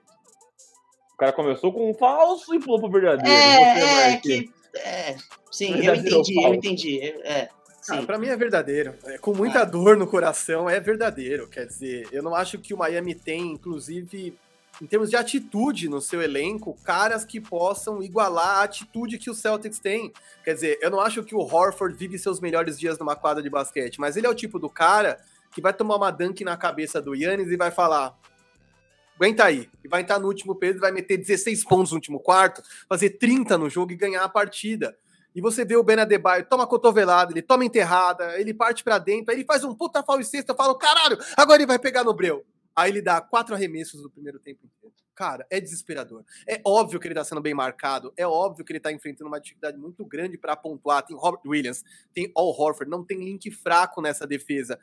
Mas, cara, não é possível que os caras vão estar tá dependendo do Jimmy Butler na isolation 48 minutos, cara. Pelo amor de Deus, mais alguém tem que encontrar um modo de pontuar nesse time. E eu acho que não é só. Uma, assim, a gente fala muito sobre os méritos estatísticos e defesa e, enfim, matchups, mas eu acho que tem uma coisa de atitude ausente no Miami, que é a grande fortaleza desse time, é a disciplina militar, é o jogo físico. Nós vamos igualar esses caras na pancada. E aí você vê o PJ Tucker igualar na pancada, mas é realmente que o PJ Tucker não vai fazer 20 pontos. O Jimmy Butler iguala na pancada e no jogo. E quem mais? Quem mais vem junto? Pô, tá dependendo é. do Gabe Vincent para fazer bola, cara. É surreal, entendeu? Não, surreal. e tem outra também, é, é... Ah, o, o, Jimmy Butler no isolation. O Jimmy Butler não é o Kevin Durant, né? Sim. Não é um cara que cria um arremesso. Claro, playoff, o cara vai para dentro, ele é foda, ele é fudido, monstro. Monstro, o Jimmy Butler é foda. Mas não é o cara que vai ganhar, tipo, que vai carregar você nas costas por uma série, por um jogo talvez. Já fez isso. No jogo ele, um, não, é, não é o Thanos. É isso, não é, não é, não é, não vai ter como. Né? É. Até porque, se você for parar para ver mesmo os times titulares, quantos jogadores do Heat hoje seriam titulares no Boston Celtics? Pensem bem no que vocês vão falar. Sério, pensa. Pode falar. Pode falar, pensa. Pensa e fala. Cara, Esquece eu... esse verdadeiro ou falso aí, vai. Quantos jogadores do Heat seriam titulares no Boston Celtics? E Cara, quem? Céu, dependendo da formação, eu, eu só colocaria o Jimmy Butler, dependendo da formação. No cara. lugar de quem? Cara, Talvez eu jogasse os caras para jogar num super small ball e aí, sei lá, ele entrasse no lugar do Robert Williams, no lugar do Mal Horford, aí jogasse Smart, é. Jimmy Butler, Jason Tatum, Jalen Brown, que é um time bizarro, bizarro. É mas isso. seria isso. Né? É isso. Eu não é tiraria ninguém para pôr o Adebaio. Vai pra puta que Não, não exato. De Deus. Esse, esse Adebaio aí não. O de 2019 talvez ok. É, mas a gente não tá. Não, desculpa, 2020. Mas a gente não tá mais na bolha, né? Não, e, e, não era só isso. É. Desculpa, desculpa a palavra até, galera, mas assim, eu fico muito Ele tá bravo, porque... gente. É isso, ele tá triste. Ele, ele tá, ele tá triste. Ele tá triste. Não tem o que fazer, é, ele tá é, triste. É pessoal. Tá é, é, pessoal. Ele tá triste. Mas a, mas a parada para mim é, eu acho que o Ben Adebayo tem um potencial imenso. Todos os uhum. analistas falam sobre isso. O, o Post é um cara que acredita muito nele. Todas as entrevistas falam bem. O Jimmy Butler o elogia, os caras sempre lembram do toco dele no Jason Tatum, na bolha, falam da evolução dele, como ele é um cara que, assim como o Jimmy Butler, não chegou com uma grande festa na NBA, não era um cara aguardado, e aí cresceu, e aí você sempre espera que esse cara continue crescendo, quer dizer, é o que aconteceu, por exemplo, com o Siaka em determinado momento, a gente falou, caramba, que mais que esse cara tem a oferecer? E aí me parece que ele tem um problema seríssimo de atitude, né? Uma coisa era ele não ser tão disposto, não ser tão é, protagonista. Outra coisa é que ele vai se escondendo. O Veronese compartilhou comigo um tweet do Stat Music que mostra a decadência dele, não só em pontos, mas em rebotes, em assistências, ao longo das séries. Quer dizer, do primeiro round para esse agora, ele só piorou. E não é que ele só piorou porque ele tá sendo marcado e tentou 15 bolas e acertou 4. Não, ele dá tipo 6 arremessos num jogo. Oh, antes do Vero responder, que eu sei que ele é o único que falta aqui, mas imagino que ele vai falar verdadeiro. Eu puxei aqui rapidinho os números do Ben Adebayo em playoff. Em 2019, ele teve média de 18 pontos por jogo, 10 rebotes, isso nos playoffs, né? No ano da bolha. 18 por jogo, 10 rebotes por jogo e 4 assistências. Esse ano nos playoffs ele está com média de 13 pontos por jogo, 7 rebotes por jogo e duas assistências. Então é um cara que em dois anos piorou substancialmente. Não pouco. e, e assim, essas médias ainda estão relativamente altas por causa dos primeiros rounds, né? Porque elas estão uhum. decaindo, elas estão ladeira Exatamente, sim. Até porque 2009, 2019 e 20 é o ano que eles foram para as finais. Eles jogaram contra sim. os Lakers seis jogos, então teve jogo sim. pra cacete. Sim. Então, é, eu respondendo minha, minha vez no verdadeiro ou falso, eu acho que é verdadeiro, e aí fazendo um elogio ao Celtic, o defesa do Celtic, mas também batendo no Miami Heat, que eu acho que é isso, né? É, eu acho que o, o, Miami não tem o alívio ofensivo, né? Como o Warriors, às vezes, num dia mais ou menos do, do Steph e do Clay Thompson, é um Jordan Poole que carrega essa pontuação. O Miami Heat depende única e exclusivamente do Jimmy Butler, que não é um scorer, né? Ele faz, está com média de 29 pontos aí nos playoffs, mas ele não é um scorer, né? O Jimmy é, Butler não é, é dele. Player. Ele Sim. não é um cara que vai ter um bom de bola de três, enfim. Não é um cara que vai machucar os caras na pontuação, mas é, ele é um cara que vem carregando e o, o Miami não tem ninguém para contribuir, né? Não vai ser o Oladipo, não vai ser um Tyler Hero, não tá sendo, né? O Tyler Hero. Ah, então, mas, pô, sexto homem do ano? Ué. É. Se não vai ser é, o sexto homem do ano, quem que vai ser? Eu tenho minhas opiniões sobre o, o Tyler Hero, mas para mim é verdadeiro também. também. E já pulando pro próximo verdadeiro ou falso, imaginando numa eventual ah. vitória aí do, do Boston Celtics sobre o Miami, eles são favoritos ao título, Ricardo Pinsiger? Não, não. Contra, contra o Golden State Warriors, que tem três caras do core principal que são tricampeões da liga e que estão jogando juntos há, há mais de seis, sete anos, pegando um time de Boston que possivelmente, nesse caso, nesse cenário hipotético, está fazendo a sua primeira decisão de NBA, acho que não tem como ser favorito. Acho que não tem como. Acho que é muito igual, muito igual. Mas favorito não. Marquinhos? Sim. É, lógico, ele quer que perca. ele quer que perca. Eu não eu, porque ele meteu o Casimiro. Ele veio pra Sim. Aceita. Não, não. Não, não. Ele falou e foi pra trás. É. Sim. Assim, não, ó, ó, vou te falar, com alguma dor no coração, cara, esse time do Celtics tá jogando um basquete muito mais convincente que o, que o, que o basquete do Warriors. E, e o, o, Celtics pegou adversários que, na minha opinião, são muito mais difíceis, tá? Em geral, a gente tem essa coisa da Conferência isso é Leste é ser mais fraca. Ao longo dos tempos, isso é sazonal. Quer dizer, quanto mais a galera que acompanha a NBA agora vê, daqui para frente, vocês vão ver que isso é muito sazonal. Tem, tipo, 5, 10 anos que fica uma conferência mais forte que a outra. Isso tem a ver com o domínio de equipes. A NBA é uma liga de dinastias. É, mas nesse exato momento, o Celtics enfrentou adversários mais difíceis, com forças mais variadas e foi muito mais competente ao eliminá-los. Então, é, de verdade, eu acho que se o Celtics passar aí pelo hit nos seis jogos, quer dizer, quase cinco, seis jogos, eu acho que inclusive chega em condições é, de saúde bem, né? Quer dizer, enfrentou séries difíceis, mas chega tranquilo. Tipo, sete jogos com o último jogo sendo decidido na última bola, acho que é, um outro, é uma outra situação. Mas tendo tempo para descansar, para mim é favorito. O, o, o, equilíbrio do Celtics entre o que se produz no ataque, entre as explosões ofensivas e o que você consegue amarrar na defesa, porque assim, o Jordan Poole deita quando ele principalmente sai do banco e pega um time reserva do outro lado que não marca ninguém, ou os caras é não são tão bons. unidade, é, exato. exato. A é segunda unidade do Celtics, é, e a segunda unidade do Celtics não é brincadeira. Várias Sim. vezes o Odoka não coloca nenhuma segunda unidade inteira, quer dizer, ele tira um Tatum e põe um outro cara, tira dois, mas tem sempre dois titulares em quadra, ou tem três. Quer dizer, não é que você faz igual o doido do Doc Rivers que pensa que é tipo futebol de salão, sei lá, ele tira, tira todos os titulares, põe todos os reservas. NFL, ele, NFL. Isso, NFL. O Doca não faz isso, entendeu? O Doca não faz isso. Então eu acho que esse Golden State que não convence vai encontrar um, um, um, time muito dominante dos dois lados da quadra. Eu acho que, para é. mim, isso acredito o Celtics como favorito, sim. É, eu queria destacar um ponto só curioso. É... Ele sempre tem, né? Eu não tenho certeza, mas eu acho que eu ouvi aqui o termo tempo para descansar. Engraçado. No dia do jogo 1, eu não, eu não, eu vi muito likezinho um no tweet do outro, um, um respondendo Twitter pro outro. Eu atualizava minha timeline durante o jogo 1, mas só no terceiro e no quarto período, porque no primeiro e no segundo eu não vi nada. Os dois, ai, um dando like, dando retweet no outro, um caralho. E aí era Jimmy Buckets pra cá, Jimmy Buckets pra lá, e ninguém falou que o Boston Celtics veio de uma série de sete jogos contra o Milwaukee Bucks e o Giannis Antetokounmpo, e o Miami Heat pegou a bosta do Philadelphia 76ers e passou o carro. Então, é, sem dois titulares, menos tempo para descansar. Jimmy Buckets, Jimmy Buckets, eu entendo. Eu entendo. mas o tempo para descansar faz uma diferença da Lógico. porra, velho.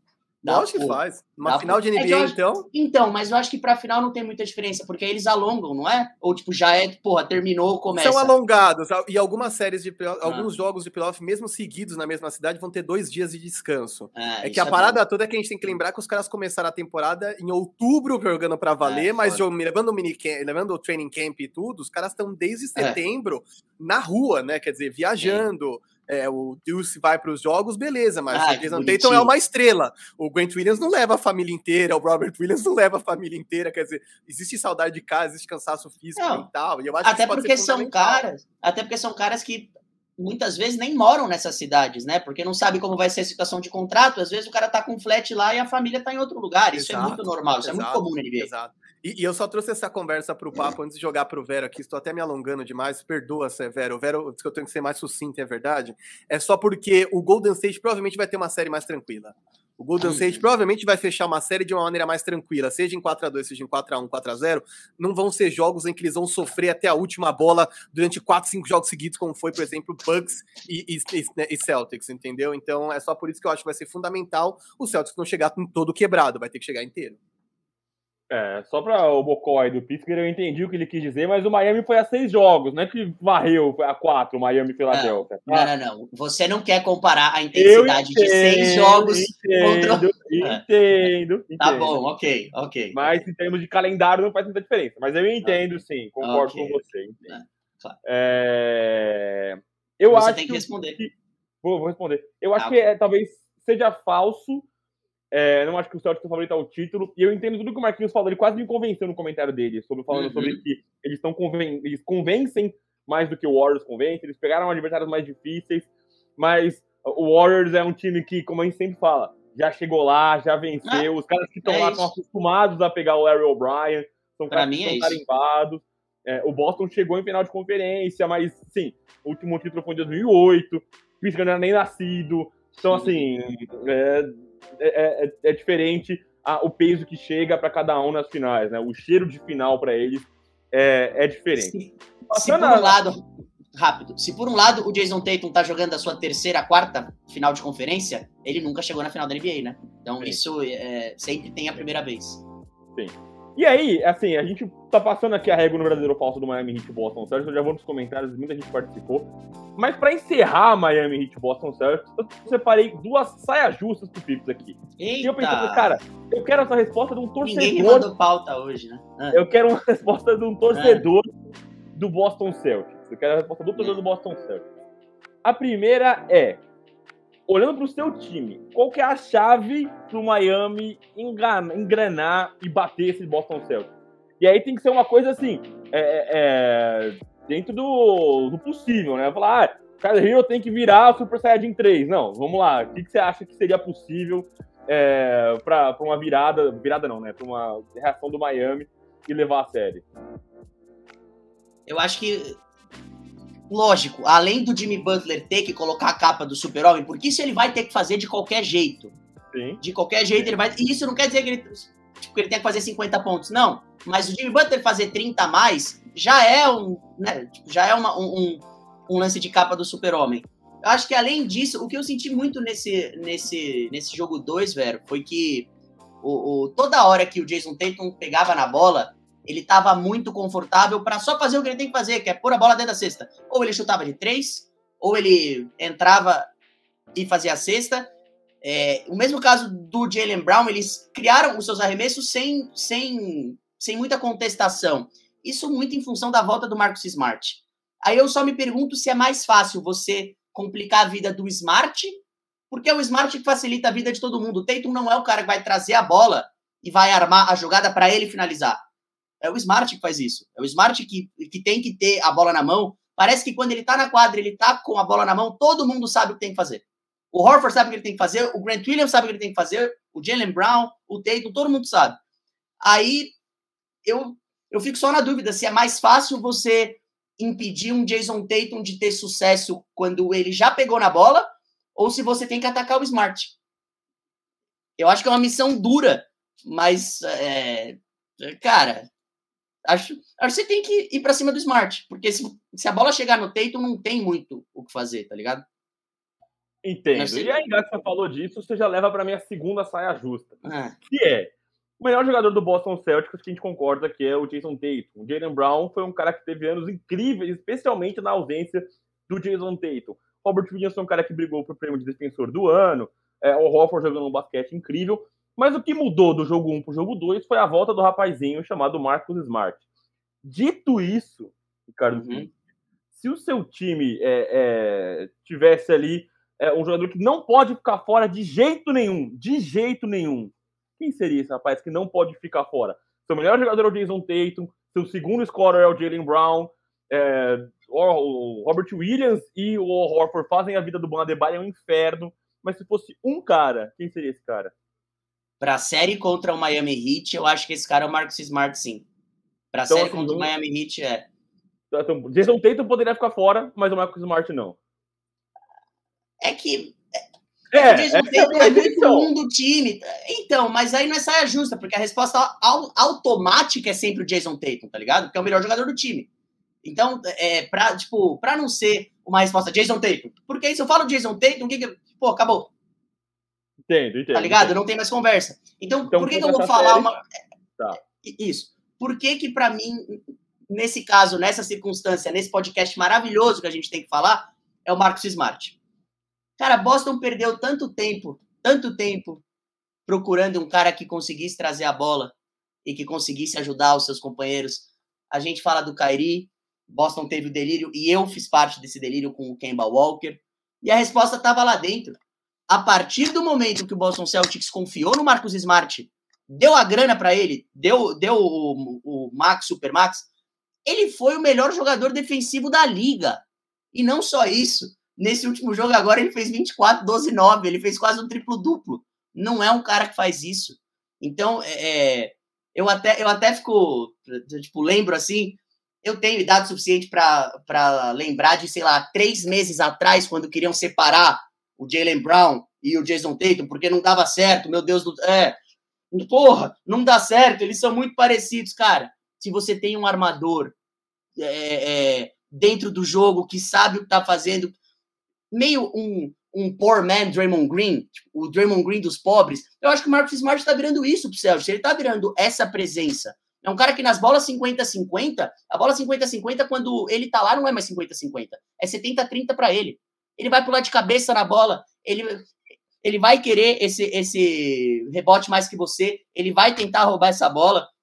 Então, é, eu fico muito feliz que ele tenha se desenvolvido desse jeito. É uma pique alta de draft até, né? É, então, Ah, né? Acho que não chega a ser tudo isso, mano. Seis, talvez, vai, cinco, enfim. Vou, vou, vou conferir, É, vou conferir. Mas o, o, o- lógico, a chave para a série é o é o é o é o Smart para mim, vendo o jogo 1 e o jogo 2. A diferença foi absurda e não é só pelos pontos dele, é de novo pelas situações em que o Jason Tatum tava com a bola. No jogo 1, o que ele fez, o que ele cometeu de turnover nesse jogo, cara, nego tirando a bola dele, os caras indo em cima dobrando, porque ele tinha que estar com a bola na mão o tempo inteiro. Com o Smart, você tem esse desafogo. O Jimmy Butler deve olhar pro Boston Celtics e falar: cacete, velho. Os caras têm cinco negros na quadra que chuta, tem cinco negros que, sabe, pode bater bola. O Al Horford pega rebote e sai batendo bola. Então, tudo que o Jimmy Butler não tem, sobra no Boston Celtics. Então, e, e, o- e, o, e o motivo disso dar certo pra mim é o Marcus Smart. Boa, gostei. Aliás, peço licença pro Marquinhos aqui, que eu matei ele. Ele tá 10 minutos sem falar nada, tá em desespero, que ele gosta de falar, ele quer falar muito, Marquinhos. tá Não, ali em tava-. Tava ali ouvindo porque eu falei, cara, é importante isso, né? Porque eu sempre digo que a gente, eu e o Vero, por exemplo, a gente faz análises bem globais, a gente não faz análise de clube, né? Então tem, a gente tem o Miami Brasil, Los Angeles Brasil, e a nossa parada, o nosso desafio doido de League Pass, nós somos dois retardados, é ficar pulando sempre pro melhor jogo da noite e acompanhar o máximo de jogos possível, que jogos que a gente não acompanha, a gente lê sobre. E aí é muito bom quando você tem um cara que acompanha mais um determinado time, porque o cara enxerga coisas que você ao longo do tempo às vezes não consegue enxergar assistindo jogos picados, né? Enfim, é legal. Sim. É, a gente agora passou a, passou a régua ali nas duas séries, do Golden State Warriors Dallas e do Boston Celtics do Miami Heat.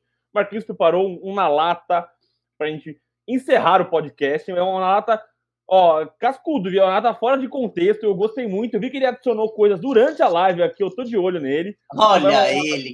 Ah, Mas, antes disso, eu vou passar pelos comentários, que eu abandonei é. vocês aqui nos comentários. Eu vou achar o último que eu Vai. li Antes dos comentários, por favor, 75 pessoas na live, muito obrigado para vocês. Num sábado, enfim, aqui em São Paulo ainda está um tempo monstros. bem zoado, mas muito, muito obrigado vocês que estão na audiência da gente. Que você está assistindo depois também, muito obrigado. Você que está assistindo on demand. Não esquece de deixar seu like, de comentar de onde você nos assiste, de mandar a sua opinião, de cornetar quando você achar que a gente está falando besteira, porque essa parada aqui não existe sem vocês. Obrigado mesmo. Vamos lá, Vinícius Delp tá aqui, ó. Não sei se vocês comentaram, mas o Otto Porter Jr. foi um gigante ontem. Vai ganhar um dinheiro no off-season. Ele é um cara muito bom, né? Ele é um cara muito. É um ótimo role player, né? Ele é um cara grande, consegue defender bem, tem uma bolinha de três minimamente confiável, né? Ele. E foi, joga nos Warriors. É, então, mas ele foi um cara que passou por outros times, jogando no Chicago Bulls, jogando no Orlando Magic, que muita gente esperava que ele pudesse ser um bom ativo, e ele é, de fato, um Sim. bom ativo, né? Especialmente por ser um cara experiente. É, o Victor vem aqui, ó, Boston vence hoje.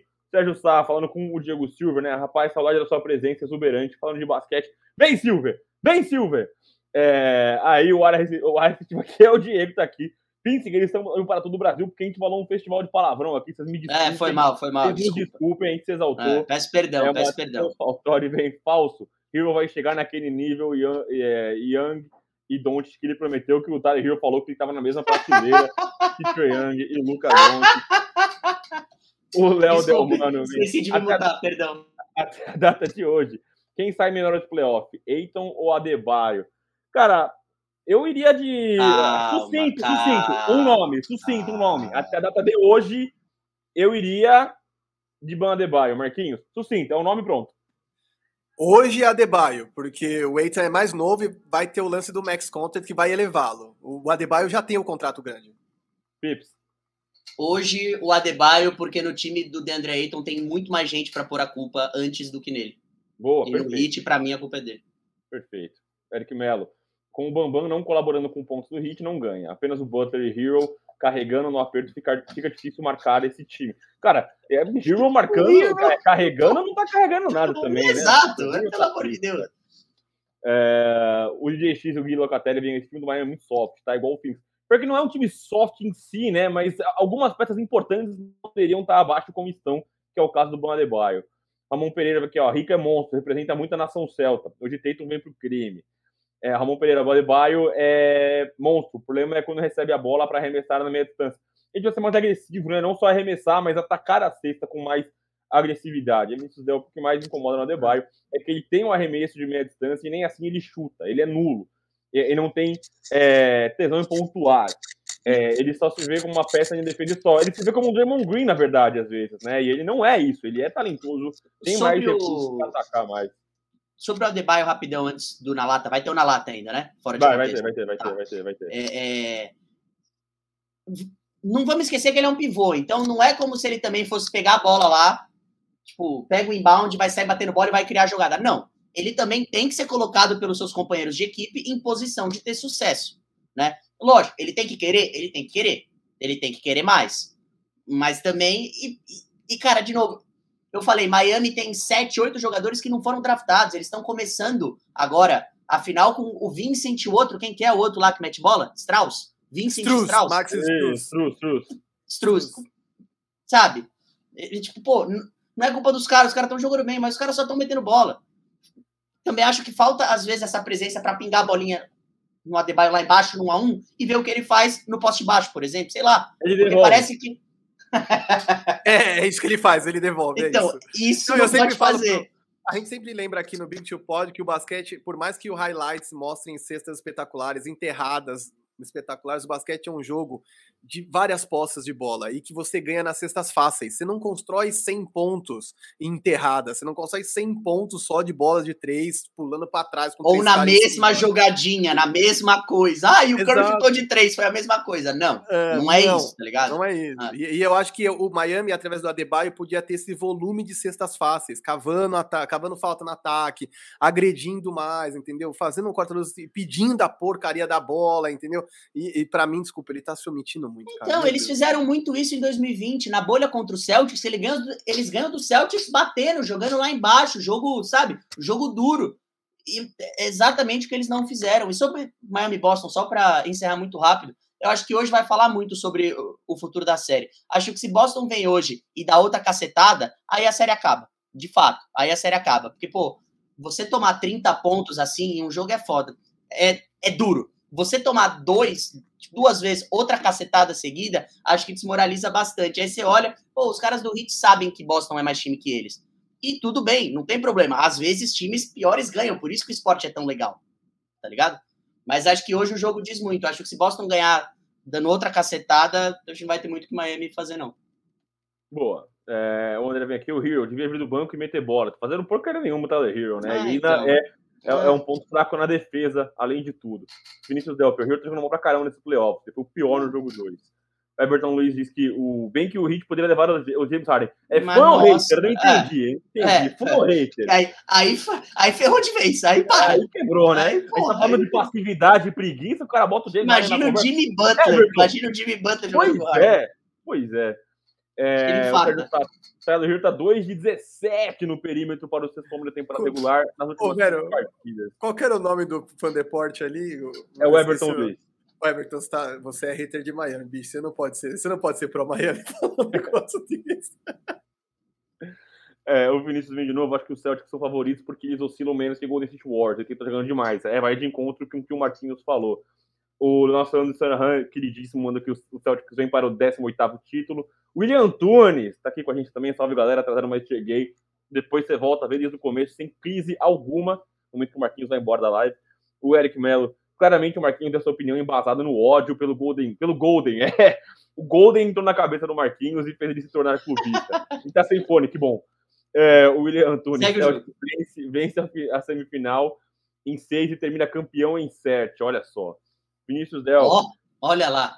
Mas é pegar a camisa do Fila, é isso? Olha lá. É a, camisa, é a camisa, a camisa do, William. do William. É a camisa do William, que ganhou no sorteio aqui. É isso, ó. Vocês não estão dando sorteio, não estão dando superchat.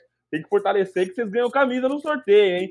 O William, Aqui, ó, William, logo William deu 10 reais ganhou a camisa do, do Philadelphia, é isso. Cada 5 reais você ganha um número, não precisa nem dar E pelo isso. amor de Deus, se alguém meter um, um Golden aqui, eu vou falar, Golden é Retriever, pelo amor de Deus, velho. O Rob Porto, eu, não, ele é um cara legal, mas essa história de Golden não existe, pelo amor de Deus, chama Golden State, ou é o Warriors. Não dá pra São Paulo, é o São. É, o São, mano. o São jogou hoje, tá ligado? Ah, me ajuda, né, velho? Ah. ah. Vinícius Delp vem, Celtics são favoritos, mas se o Golden State levar essa final para um jogo 6 ou 7, eu sinto que aonde o Golden State pode vencer, porque o Golden State tem mais profundidade que o Celtics e a parte física importa. Eu acho que pesa muito a experiência também, especialmente em, em jogos apertados, assim. É. É, Luiz Eduardo, meu pai é igual o Rica, tava preocupado com Libertadores e tal, mas do nada, em janeiro, voltou a ver a NBA. Seu é, pai sabe das coisas. Tomara que ele seja palmeirense e não flamenguista. Né? Ele tá mais feliz. Vinícius Delp, alguém do Golden State Warriors conseguiria limitar o Tatum na visão de vocês? Parar eu acho difícil. Mas se ele for fazer 30 pontos, que sofra para fazer. Vocês acham que o tem alguém que limite o Tatum?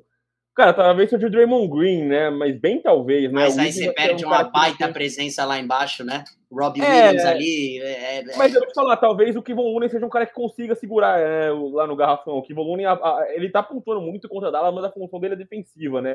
Sim. Mas se você for tirar alguém ali, talvez seja o, o Draymond Green. O Clay Thompson é um ótimo defensor, mas que não tem tamanho para isso, né? Não. Sérgio Sá, um dos poucos palpites que acertei no início da temporada.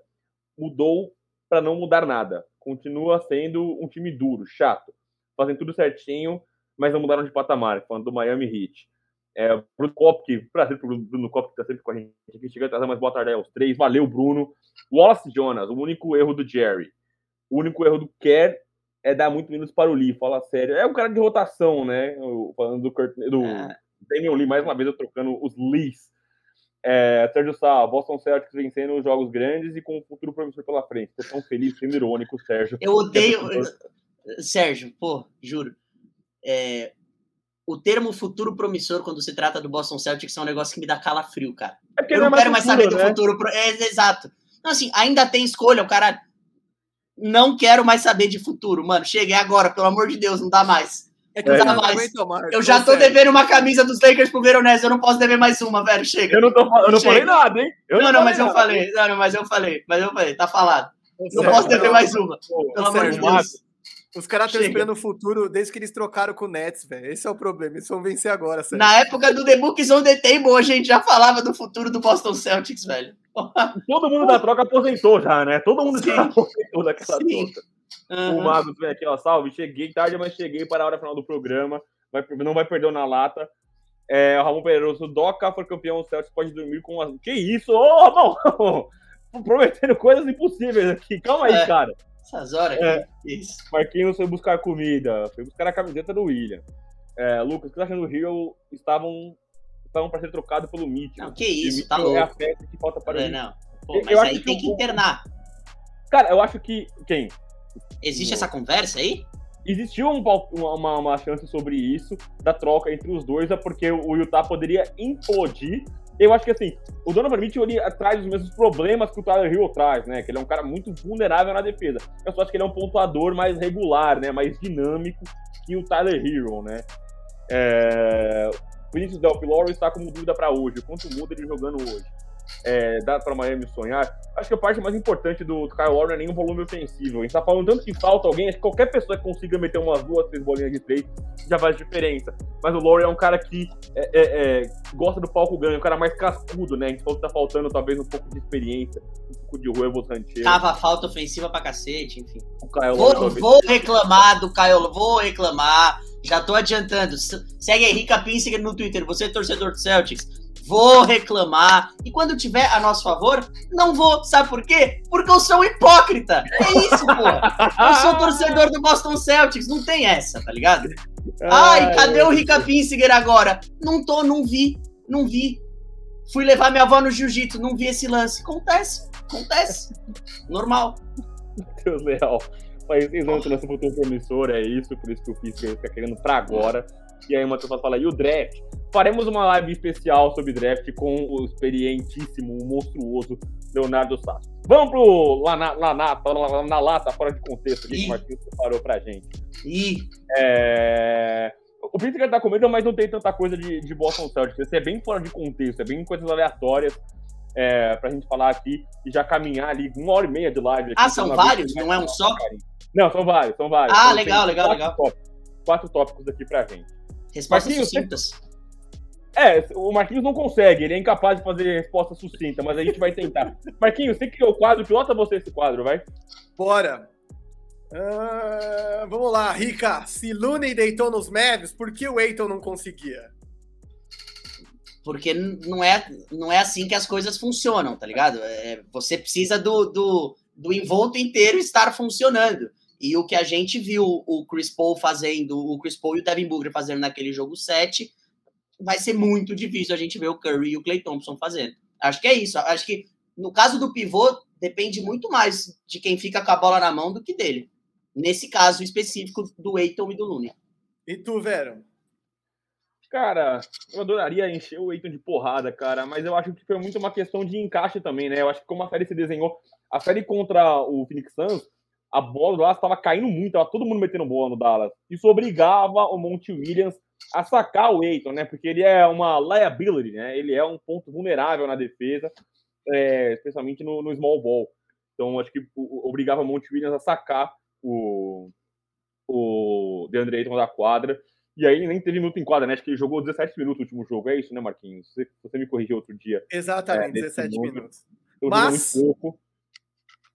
Mas. É, não, é isso. Aí, o, que eu, não, pode mandar. O que, eu, o que eu acho é que o, o, como a bola não caiu tanto, o Warriors conseguiu botar o Kevon Looney e punir o garrafão do Dallas, que é um garrafão frágil, para conseguir pegar os rebotes, pontos de segunda chance. Então, é, acho que a série se desenhou dessa forma. Ah, vou ser honesto, acho que não tem herói nem vilão nesse, nesse Phoenix Suns. Acho que todo mundo é um pouco pago, um pouco herói, mas o Aiton não foi mais porque Monty Williams e CP3 não queriam. Não se rodava a jogada para o Eitan. É. Porque de verdade, ontem o Mavs meteu 14 bolas de treino no primeiro tempo e o Kerr não tirava o Looney. Ele não igualava os caras por baixo. Ele dizia: vamos seguir punindo os caras porque uma hora eles vão errar. E aí você vê o Kevin Looney, que não tinha um jogo de mais de 20 pontos desde que ele foi freshman na faculdade, fazendo 21 pontos ontem. Calouro, calouro. Exatamente, calouro, novato, chegando na faculdade. É, e, e, aí, assim, de verdade, o Monte Williams e CP3 não queriam o cara. O Monte Williams deu entrevista no dia seguinte falando que ele achava que ele não tinha colocado os caras na posição que ele achava que ele podia colocar para eles produzirem melhor. Aí ele falou assim, por exemplo, Michael Bridges, por exemplo, Cam Johnson, por exemplo, Cam Payne, E esqueci de falar. O DeAndre Ayton. É, não, é... o DeAndre Ayton é jogou 17 minutos no jogo 7 porque ele falou: eu não vou entrar em quadra. Porque ele não se sentiu valorizado nem financeiramente, porque não deram max para ele que ele acha que ele merece, e ele vai receber, inevitavelmente, e porque os caras não desenham jogada para ele. Então, é, de verdade, eu acho que muitas vezes os técnicos ficam presos na amizade, porque a gente sabe que o Monty Williams e o Chris Petrie estão próximos como irmãos, quer dizer, o Monty Williams foi um cara que perdeu esposa, é, o Petrie é um cara que ele queria muito ir para as finais e levado, foi levado pela primeira vez pelo Monty Williams, eles têm uma fidelidade muito grande, mas eu acho que a grande inteligência de um Carroll, de outros caras, é assim, tudo bem, eu tenho o meu sistema, sou fiel a ele, mas em alguns momentos eu vou fazer o que eu tenho que fazer para vencer. Ah, claro. Dane-se. E é isso. E eu acho que o Phoenix foi um time que colocou o sistema acima da vitória e aí deu no que deu. É time de temporada regular, bicho. Time de sistema, é... time de temporada regular. Pra é mim é isso. é isso. Agora a próxima eu já vou vir com o pé no peito, já, porque eu gosto de trazer o pisca para essas coisas. Esse papo água com açúcar aqui não rende para ele, não. Então, ó, na carreira, LeBron James é garantia de playoffs, quer dizer, final de conferência, finais até, mas não é de título. Você acha que essa afirmação é verdadeira, que ela é falsa? Não, eu acho que dá para melhorar ela. Eu acho que é, é, isso, isso a gente pode falar pelos, pelos números, né? O LeBron James, ele, ele tem o quê? 18 anos de liga, certo? Ele tem quantas finais de NBA? Teria que fazer conta, mas são 12. Nove. No, não, são mais. Mais Nove que o Magic Johnson. É, pô, ele foi para 10 seguidas. Então ele tem. Então, Nossa, assim. Então, para mim, é LeBron James é garantia de final de NBA, não de título. Um ano ou outro não dá. Quando machuca um, machuca o outro, mas o LeBron James saudável. Os companheiros dele saudáveis, ele é garantia de final de NBA, não de playoff. E de título ninguém é, né? Porque não teve ninguém. Ah, não, não, não. Teve um cara, na verdade, que só jogou seis anos na liga, parece. E ganhou seis, como falam por aí. Inacreditável as coisas. Mas enfim, tudo bem. Eu amo. E você, velho? Pode seguir. Cara, é duro responder essa pergunta depois do, desse, desse ano, né? Que eles não foram para os playoffs, inclusive de uma forma vexatória. Mas o LeBron James acho que lava as mãos dele, né? O cara teve números de, de rookie, né? Ele bateu muitos números ele com 30 e, 30 e todos os anos, números que ele tinha como calouro, né? Então acho que lava as mãos dele, eu acho que sim. Não é garantia de playoffs e não de título, até porque a gente sempre fala aqui que os playoffs eles mudam, né? A, a dinâmica do jogo, né? Então, você chegar no playoffs é uma coisa, você precisa de mais armas para isso. Gostaria muito de promover um debate um, um, em algum momento entre Ricardo Pinsiger e alguns amigos nossos como o Paulinho Souza e o Matheus Fatori, que está aqui na live com a gente. Gostaria, seria muito divertido. Guilherme Careta poderia estar nessa também. Pagaria é, pay per view. Pagaria pay per view. Acho legal, acho legal. Com opiniões muito, muito fortes e muito particulares sobre esses debates desse rapazinho aí que jogou seis anos de liga, como o Pinsiger falou, e o LeBron James. Mas eu, eu concordo com você, Marquinhos. Eu acho que é, é, é, é, é sim a garantia de playoff e não de título. É, não, é isso. Eu acho que, enfim, pela, é, isso não é um demérito, tá? Eu coloquei isso aqui na zoeira, porque o Pipo a gente se zoou às vezes com essa parada, porque o LeBron tem números absurdos em playoff, até Sim. pela constância e longevidade que ele tem, que é uma coisa extraordinária na história do esporte. Talvez uhum. como o LeBron tenha, sei lá, a Serena e o Kelly Slater, deve ter. Pô, não tem ninguém que competiu nesse nível tão alto durante tanto tempo quanto ele. É, mas eu acho que até por conta disso, ele levou para as finais muitos times que foram claros overachievers, que não tinham condições de estar naquele palco, e não à toa ele foi varrido pelo menos duas vezes, que eu me lembro. Uma Sim, vez foi 4x1, quer dizer. É, é, é. acho que ele toma 2 4x1 e 2 4x0. É, é isso. é isso. Que assim, são aí, finais assim, que ele chega lá, mas não tem condição nenhuma de batalhar. então é louco isso, porque o cara é um, um juggernaut sozinho, tão absurdo que ele leva times que não tem a menor condição para esse nível. Eu gosto disso aí. Não é que é garantia de título. Não, essa, seria mal. Toda essa conversa, essa, essa graça que a gente faz, começou porque um dia viraram para mim e falaram que não tem debate. Cara, se tem uma coisa que tem nesse assunto é debate. Você pode não concordar, mas falar que não tem debate para mim é maluquice. Ó, eu vou Te passar Matheus, pro... tamo juntas, é monstro. vou passar pro próximo, porque para quem não sabe, nós estamos falando de Michael Jordan e é, LeBron James. É isso. Sim. Próximo. O Warriors chegou a 200 vitórias em playoffs. Estamos falando de um grupo que é composto por Los Angeles Lakers, Philadelphia 76ers, San Antonio Spurs. Quem é maior. Ah, falta o Celtics aqui. Pô, cara, você não consegue inventar. You can make this shit up, tá ligado? É isso, velho. Obrigado. Não dá, ele esquece. Cara, pô, não dá. Eu não, eu não, eu não preciso falar mais, né? É, é, é inacreditável, cara. É inacreditável. Meti em letra minúscula. É inacreditável. Olha lá. É um palhaço. Ai, ai. Cara, quem é a maior? Quem é a franquia aí que é a maior de todas dentro desse contexto, mais vitórias em playoffs, enfim, na hora do vamos ver, né, que a gente fala. A franquia, na hora do vamos ver, você fala, cara, eu não quero pegar esses caras. É, ou então quem é o maior, enfim, aqui você pode levar história, ou, é o, pega o take que você quiser, é só uma pergunta bem aberta mesmo. O Boston Celtics. eu gostaria de dizer que estou surpreso, mas não estou, velho. É, é. Não, não, mas sério agora, vai. Fica entre Celtics e Lakers. Essa, é, tipo, essa, essa para mim é, é, a grande verdade. E aí acho que qualquer lugar que você, que você for, você tá certo ou você tá errado, enfim. Aí é, tipo, é mais questão de gosto. Eu vou pelo Boston Celtics porque eu sou torcedor do Celtics. E também, para mim, o Boston Celtics tem. O TD Garden tem, tem um lance que a Crypto Arena não tem, que o, o Staples Center não tem. É, quando você vai jogar um jogo 7, por exemplo, contra Boston em Boston, eu acho que é pior do que você jogar um jogo 7 contra os Lakers no, no antigo Staples Center. Isso para mim, minha opinião. Manda ver, o Boston velho. Celtics é maior. É, é a discussão para mim, obviamente, fica entre os dois, né? Entre Boston e Lakers. Eu acho que não só pelo número de títulos, né? É fácil a gente se debruçar nisso, né? Mas eu acho que são franquias que foram campeões, campeãs, né? Em vários momentos da, da, da, da, da liga, né? O Warriors virou um. Salvaram a liga, né? É, o Warriors virou uma franquia gigantesca nos últimos 20 anos, nos últimos 15 anos, vai, nem 20 anos, nos últimos 15 10. anos o Warriors virou uma franquia grande, é. é os Sixers tiveram momentos importantes durante a, a, a, liga, mas não sabe o que é uma final de conferência desde antes do Pittsburgh nascer, né? Alan Iverson. Alan Iverson, é isso. O Spurs é uma franquia aqui pela qual eu tenho muito carinho, né? Eu gosto muito do Antônio Spurs, especialmente Popovich e o, e o Tim Duncan, mas é uma franquia baseada no Greg Popovich, né? Sim. O San Antonio Spurs. Acho que fica entre os dois. É, e se o Pipo falou que uma coisa que o Boston tem, que o Lakers não tem, o Lakers tem uma coisa que o Boston não tem, que é título nos últimos 15 anos também, né? O Boston sabe que tem um cara Mas brincadeira quem, quem, quem, foi ganhou o título? Quem que tava lá? Quem que era o melhor jogador foi do time? O homem, né? Foi o ah, homem. Anthony Davis. Olha lá, olha ele aí. Olha ele aí. É, isso aí. Vambora. Foi o homem, né? Então, foi o homem. Acho que, Óbvio que foi o homem. É, eu acho que talvez é, o Angeles Lakers. É, é, é, mas é assim, como o Pito falou, né? Acho que você pode escolher um ou outro. Você não pode falar que não há uhum. debate entre esses dois. Eu acho justa a rivalidade, ele querer cravar que o Boston tá tem isso. Eu escolhi o Lakers até porque é, é, um título que vem mais. É, um time que tem constante, né? Ele vem carimbando ali final de conferência, final de NBA, campeão, vem batendo ali. É, ah? Oi? Talvez... O quê? Os Lakers? Ué, não? Não. Antes do título na bolha, qual tinha sido a última final de conferência dos Lakers?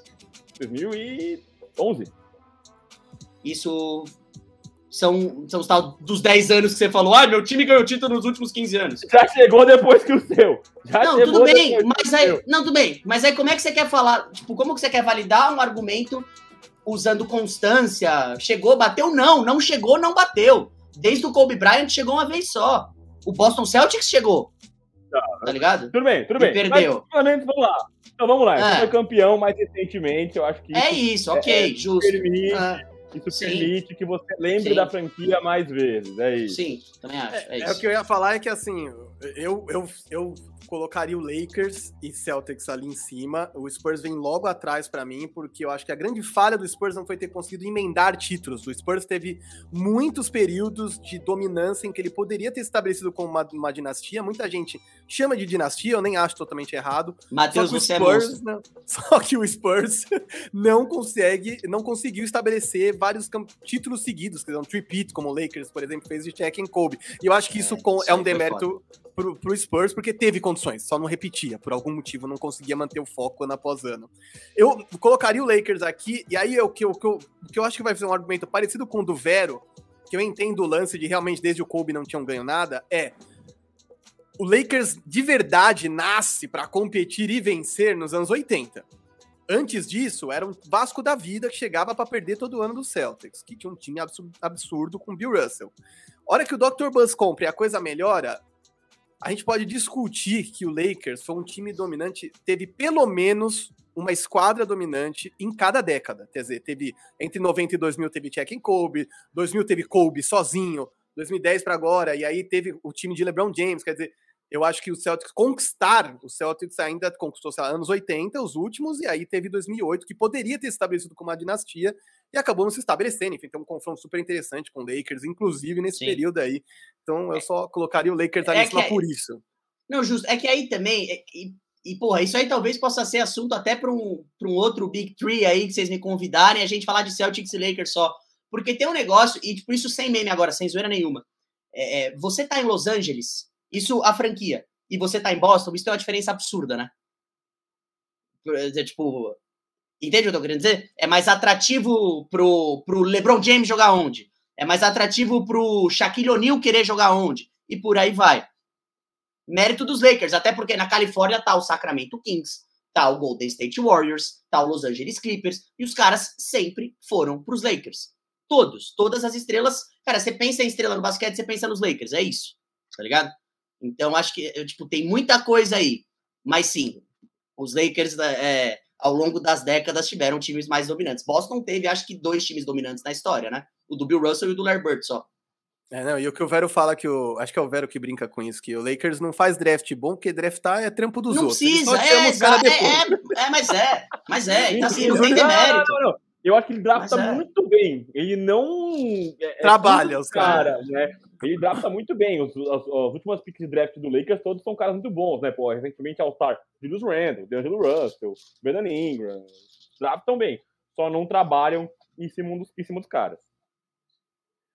É que esses últimos. Não, é que não teve tempo, né, aí, ó. Tô vendo uma hora roxa lá. Nossa, caraca, o Marquinhos, o Marquinhos tá maluco, alguém interna ele, velho. Pelo amor é de Deus, olha aí. Não deu, olha não o fanismo. De, não deu tempo de arrumar o cabelo aí, meu. Ah, para, para, Quando eu olhei no para, espelho, eu falei. Para, é tá, bonito, pra cá. tá bonito, tá bonito. e aí, agora vamos para o último. Mais leve, né? Vamos pegar leve aqui, né? Açaí com leite condensado ou ketchup na pizza? O que é pior, Rica? Pô, cara, eu acho que essa é a mais difícil do dia, velho. Porque os dois, para mim, são complicados. Ó, eu vou ser sincero. Eu acho que existe a instituição pizza do dia seguinte, que fica na geladeira e você pega ela, tá ligado? Essa, essa pizza, eu acho que às vezes um ketchupzinho nelas pá que vai, tá ligado? Agora, puto, leite condensado, na, leite condensado no açaí, pra mim é mais puxado. Agora, assim, se chega uma pizza quente no, no sábado à noite na sua casa, que você pede com seus pais, pede com sua mina, e você mete um ketchup na mesa, você tem que tomar um tapa. Agora, a, a pizza do dia seguinte com ketchup é show, velho. É show, é maravilhosa. Eu vou mandar esse trecho para Ari Aguiar. Quem não sabe, Ari Aguiar, narrador dos canais ESPN, é um defensor do ketchup na pizza em Pô, todo e qualquer momento. Foi seja da minha banca do... de TCC, ele é gênio. Exato. Seja Monstro. do Primo Basílico, maior pizza mais cara de São Paulo, seja da Real, que é a padariazinha ali, aquele... É cara também. É a segunda mais cara, tá? É a segunda mais cara, tá? Se você pegar oito daquelas fatias, dá mais, com certeza. É que exato. Ele tá mete ketchup em, em, tudo. Isso é uma zoeira enorme, porque o Nardini, que é o outro narrador, descendente de italianos como o Vero, se retorce em todos os seus órgãos é. e músculos ao é ver tamanho, tamanho crime. É maluquice. Com a pizza quentinha é maluquice. E você, e tu, velho? Descendente Pô, cara, de italianos. O comentário do Pipo pra mim. O comentário do Pipo pra mim foi perfeito, cara. Sem ter o que tirar o que nem pôr. Eu acho que o leite condensado no açaí é pior eu acho que tem duas coisas muito parecidas, né? Os dois são rouba-brisa, né? O, o, leite condensado ele rouba a brisa do açaí, ele vira só um doção, e o ketchup ele rouba a, a brisa da pizza, né? Que ele fica com aquele gosto bem agridoce. Mas eu acho que o ketchup na pizza é aceitável. No tempo de faculdade, a pizza do dia seguinte, que chegava 10 da manhã do rolê, 5 da manhã, é a ketchup na pizza, é a pizza isso. tá com gosto de nada, tá com pizza e. Tá com geladeira. E vambora. E feliz, entendeu? É isso, feliz. vambora. Na pizza quente é criminoso, na pizza quente é criminoso, é passível de agressão, porrada, mas eu acho que nessa, né, neste na lata, eu acho que é pior o, o, o ex-condensado não sair. É isso, gente. Com essa a gente despede. Por favor, se você não deixou o seu like, deixe o seu Pô, like. Não vai ter inscreva no hoje, canal. Não? Lógico que vai, mas calma aí. Ah, eu quero que você desse recado antes, senão as pessoas esquecem. Deixa o like, comenta de onde você anda assiste. Isso é sempre muito legal de ver a galera do Brasil inteiro. Às vezes tem cara da gringa. É muito, muito legal. Então deixa o like, comenta de onde você nos assiste. Não se esqueça, compartilhe, porque se você gostou dessa live, seus amigos também podem gostar, mesmo assistindo on demand. Então, manda para os caras e comenta, manda os caras virem aqui cornetar, porque inclusive eu entro nos comentários para responder a galera, nos cobrem Twitter, Instagram, tudo. Vou até tirar a tarja aqui, porque você pode nos cobrar nas redes também. Essa aqui a gente também pode ser achado no Twitter. E aí agora sim, por fim, para passar a famosa régua, quem vence hoje? Ricardo Pinsinger. Hoje vence a maior franquia da história do basquetebol norte-americano. O Boston Celtics vence. Por mais de 15 pontos. Eu achei que ele ia meter Miami Heat. Não. Pô, oh, não, juro, seria engraçado pelo meme. Talvez se eu pudesse voltar, eu até faria, falaria Miami Heat pra ver a reação de vocês e depois falaria o Celtics. Pelo meme seria engraçado. Mas depois de tudo isso que eu fiz, desse escarcel inteiro que eu fiz, eu vou falar que o Miami Heat vai ganhar um jogo no TD Garden e fudeu, pô. Aí, para, acabou. Desculpa, área restritiva. Me chama, me chama de novo. Eu vou falar menos palavrão, prometo. e você, velho, por favor, palpite para hoje. Eu acho que eu vou de Boston também. Eu acho que é, não imagino uma surra sem, sem, sem resposta como foi o outro jogo, mas eu imagino que o Boston Celtics vence. Eu falei Miami Heat no começo, viajei? Não, falei, né? Não, não, não. Não, não, Falei não, Boston, não, Boston, Boston, Boston. Fala Boston, fala Boston, fala Boston. Espero que. Fala Boston. Eu imagino que o Boston vença esse, essa, o jogo de hoje, é, jogando no TD Garden, no Boston Garden, né? Jogando no Boston Garden agora. É, eu acho que não vai ser uma surra, foi o primeiro jogo, mas acho que o Boston vence hoje também. Principalmente por essa aura. Ah, da, da ah voltou a ser Boston Garden? Voltou a ser Boston Garden? Uhum. Era TD Garden, né? Lá. agora é Boston então, Garden. Era, era Boston Garden, aí vira TD Garden e agora acho que volta a ser Boston Garden. É isso. É, Antigamente, é lá atrás era Boston Garden. Ah, da hora, não sabia não. Legal. É, não, o que eu vi, pelo menos, era isso. Eles estavam acreditando. É, não, não. Sim, isso pode ser. Deve ter acabado o contrato lá do. Que nem com os Lakers lá da Staples. Né, exato, exato. Mas é isso, gente. Eu também acho que vai dar Boston. Acho que o Miami vai provavelmente promover ajustes, quer dizer, vai botar um sistema para parar o Jason Tatum. Não é um cara que vai ser parado por um único atleta. Eu acho que é, é mais ou menos o que o Bucks estava fazendo com algum sucesso, que era empurrá-lo para a esquerda e não deixá-lo tão à vontade para meter bola de três e aí pressioná-lo contra outros caras na ajuda. O problema é que o, tudo que o Celtics quer é mais espaço para outros jogadores, é oportunidade para Jalen Brown brilhar, é oportunidade para Marcus Smart brilhar. Então, eu acho que mesmo que o Miami invente um sistema ou adapte um sistema para Jason Tatum, sigo achando que eles não têm ferramentas para equiparar o jogo contra o Boston Celtics. Deve ser 2 a 2 a 1 Seríssimo caso de um 3 a 1 inclusive é, com duas vitórias de Boston, de, de, do Celtics em Boston. É isso. Bom, o, o, Big Tree fica por aqui. Hoje foi um dia especialíssimo com Rica Pissinger, foguinho no homem, Veronese televisão também. E ó, muito, isso muito aqui, obrigado. isso aqui que vocês acompanharam aqui no Twitter acontece também, tá? Porque os caras postam, eu, eu cobro, eu vou atrás, eu dou reply. Eles não respondem, eu continuo respondendo. E se não responde de novo, eu chamo o Veronese no WhatsApp tá? Eu chamo o Marquinhos no WhatsApp. É, cara, isso. vem, vem comigo. Aqui não passarão despercebidos. é nós, estamos juntos. Obrigado por vocês. É isso. Terça ou quarta, ainda vamos acertar o dia certinho. Vai ter Big Two Pod no Corujão do Área Restritiva. Sábado que vem voltamos ao vivo direto do Área Restritiva.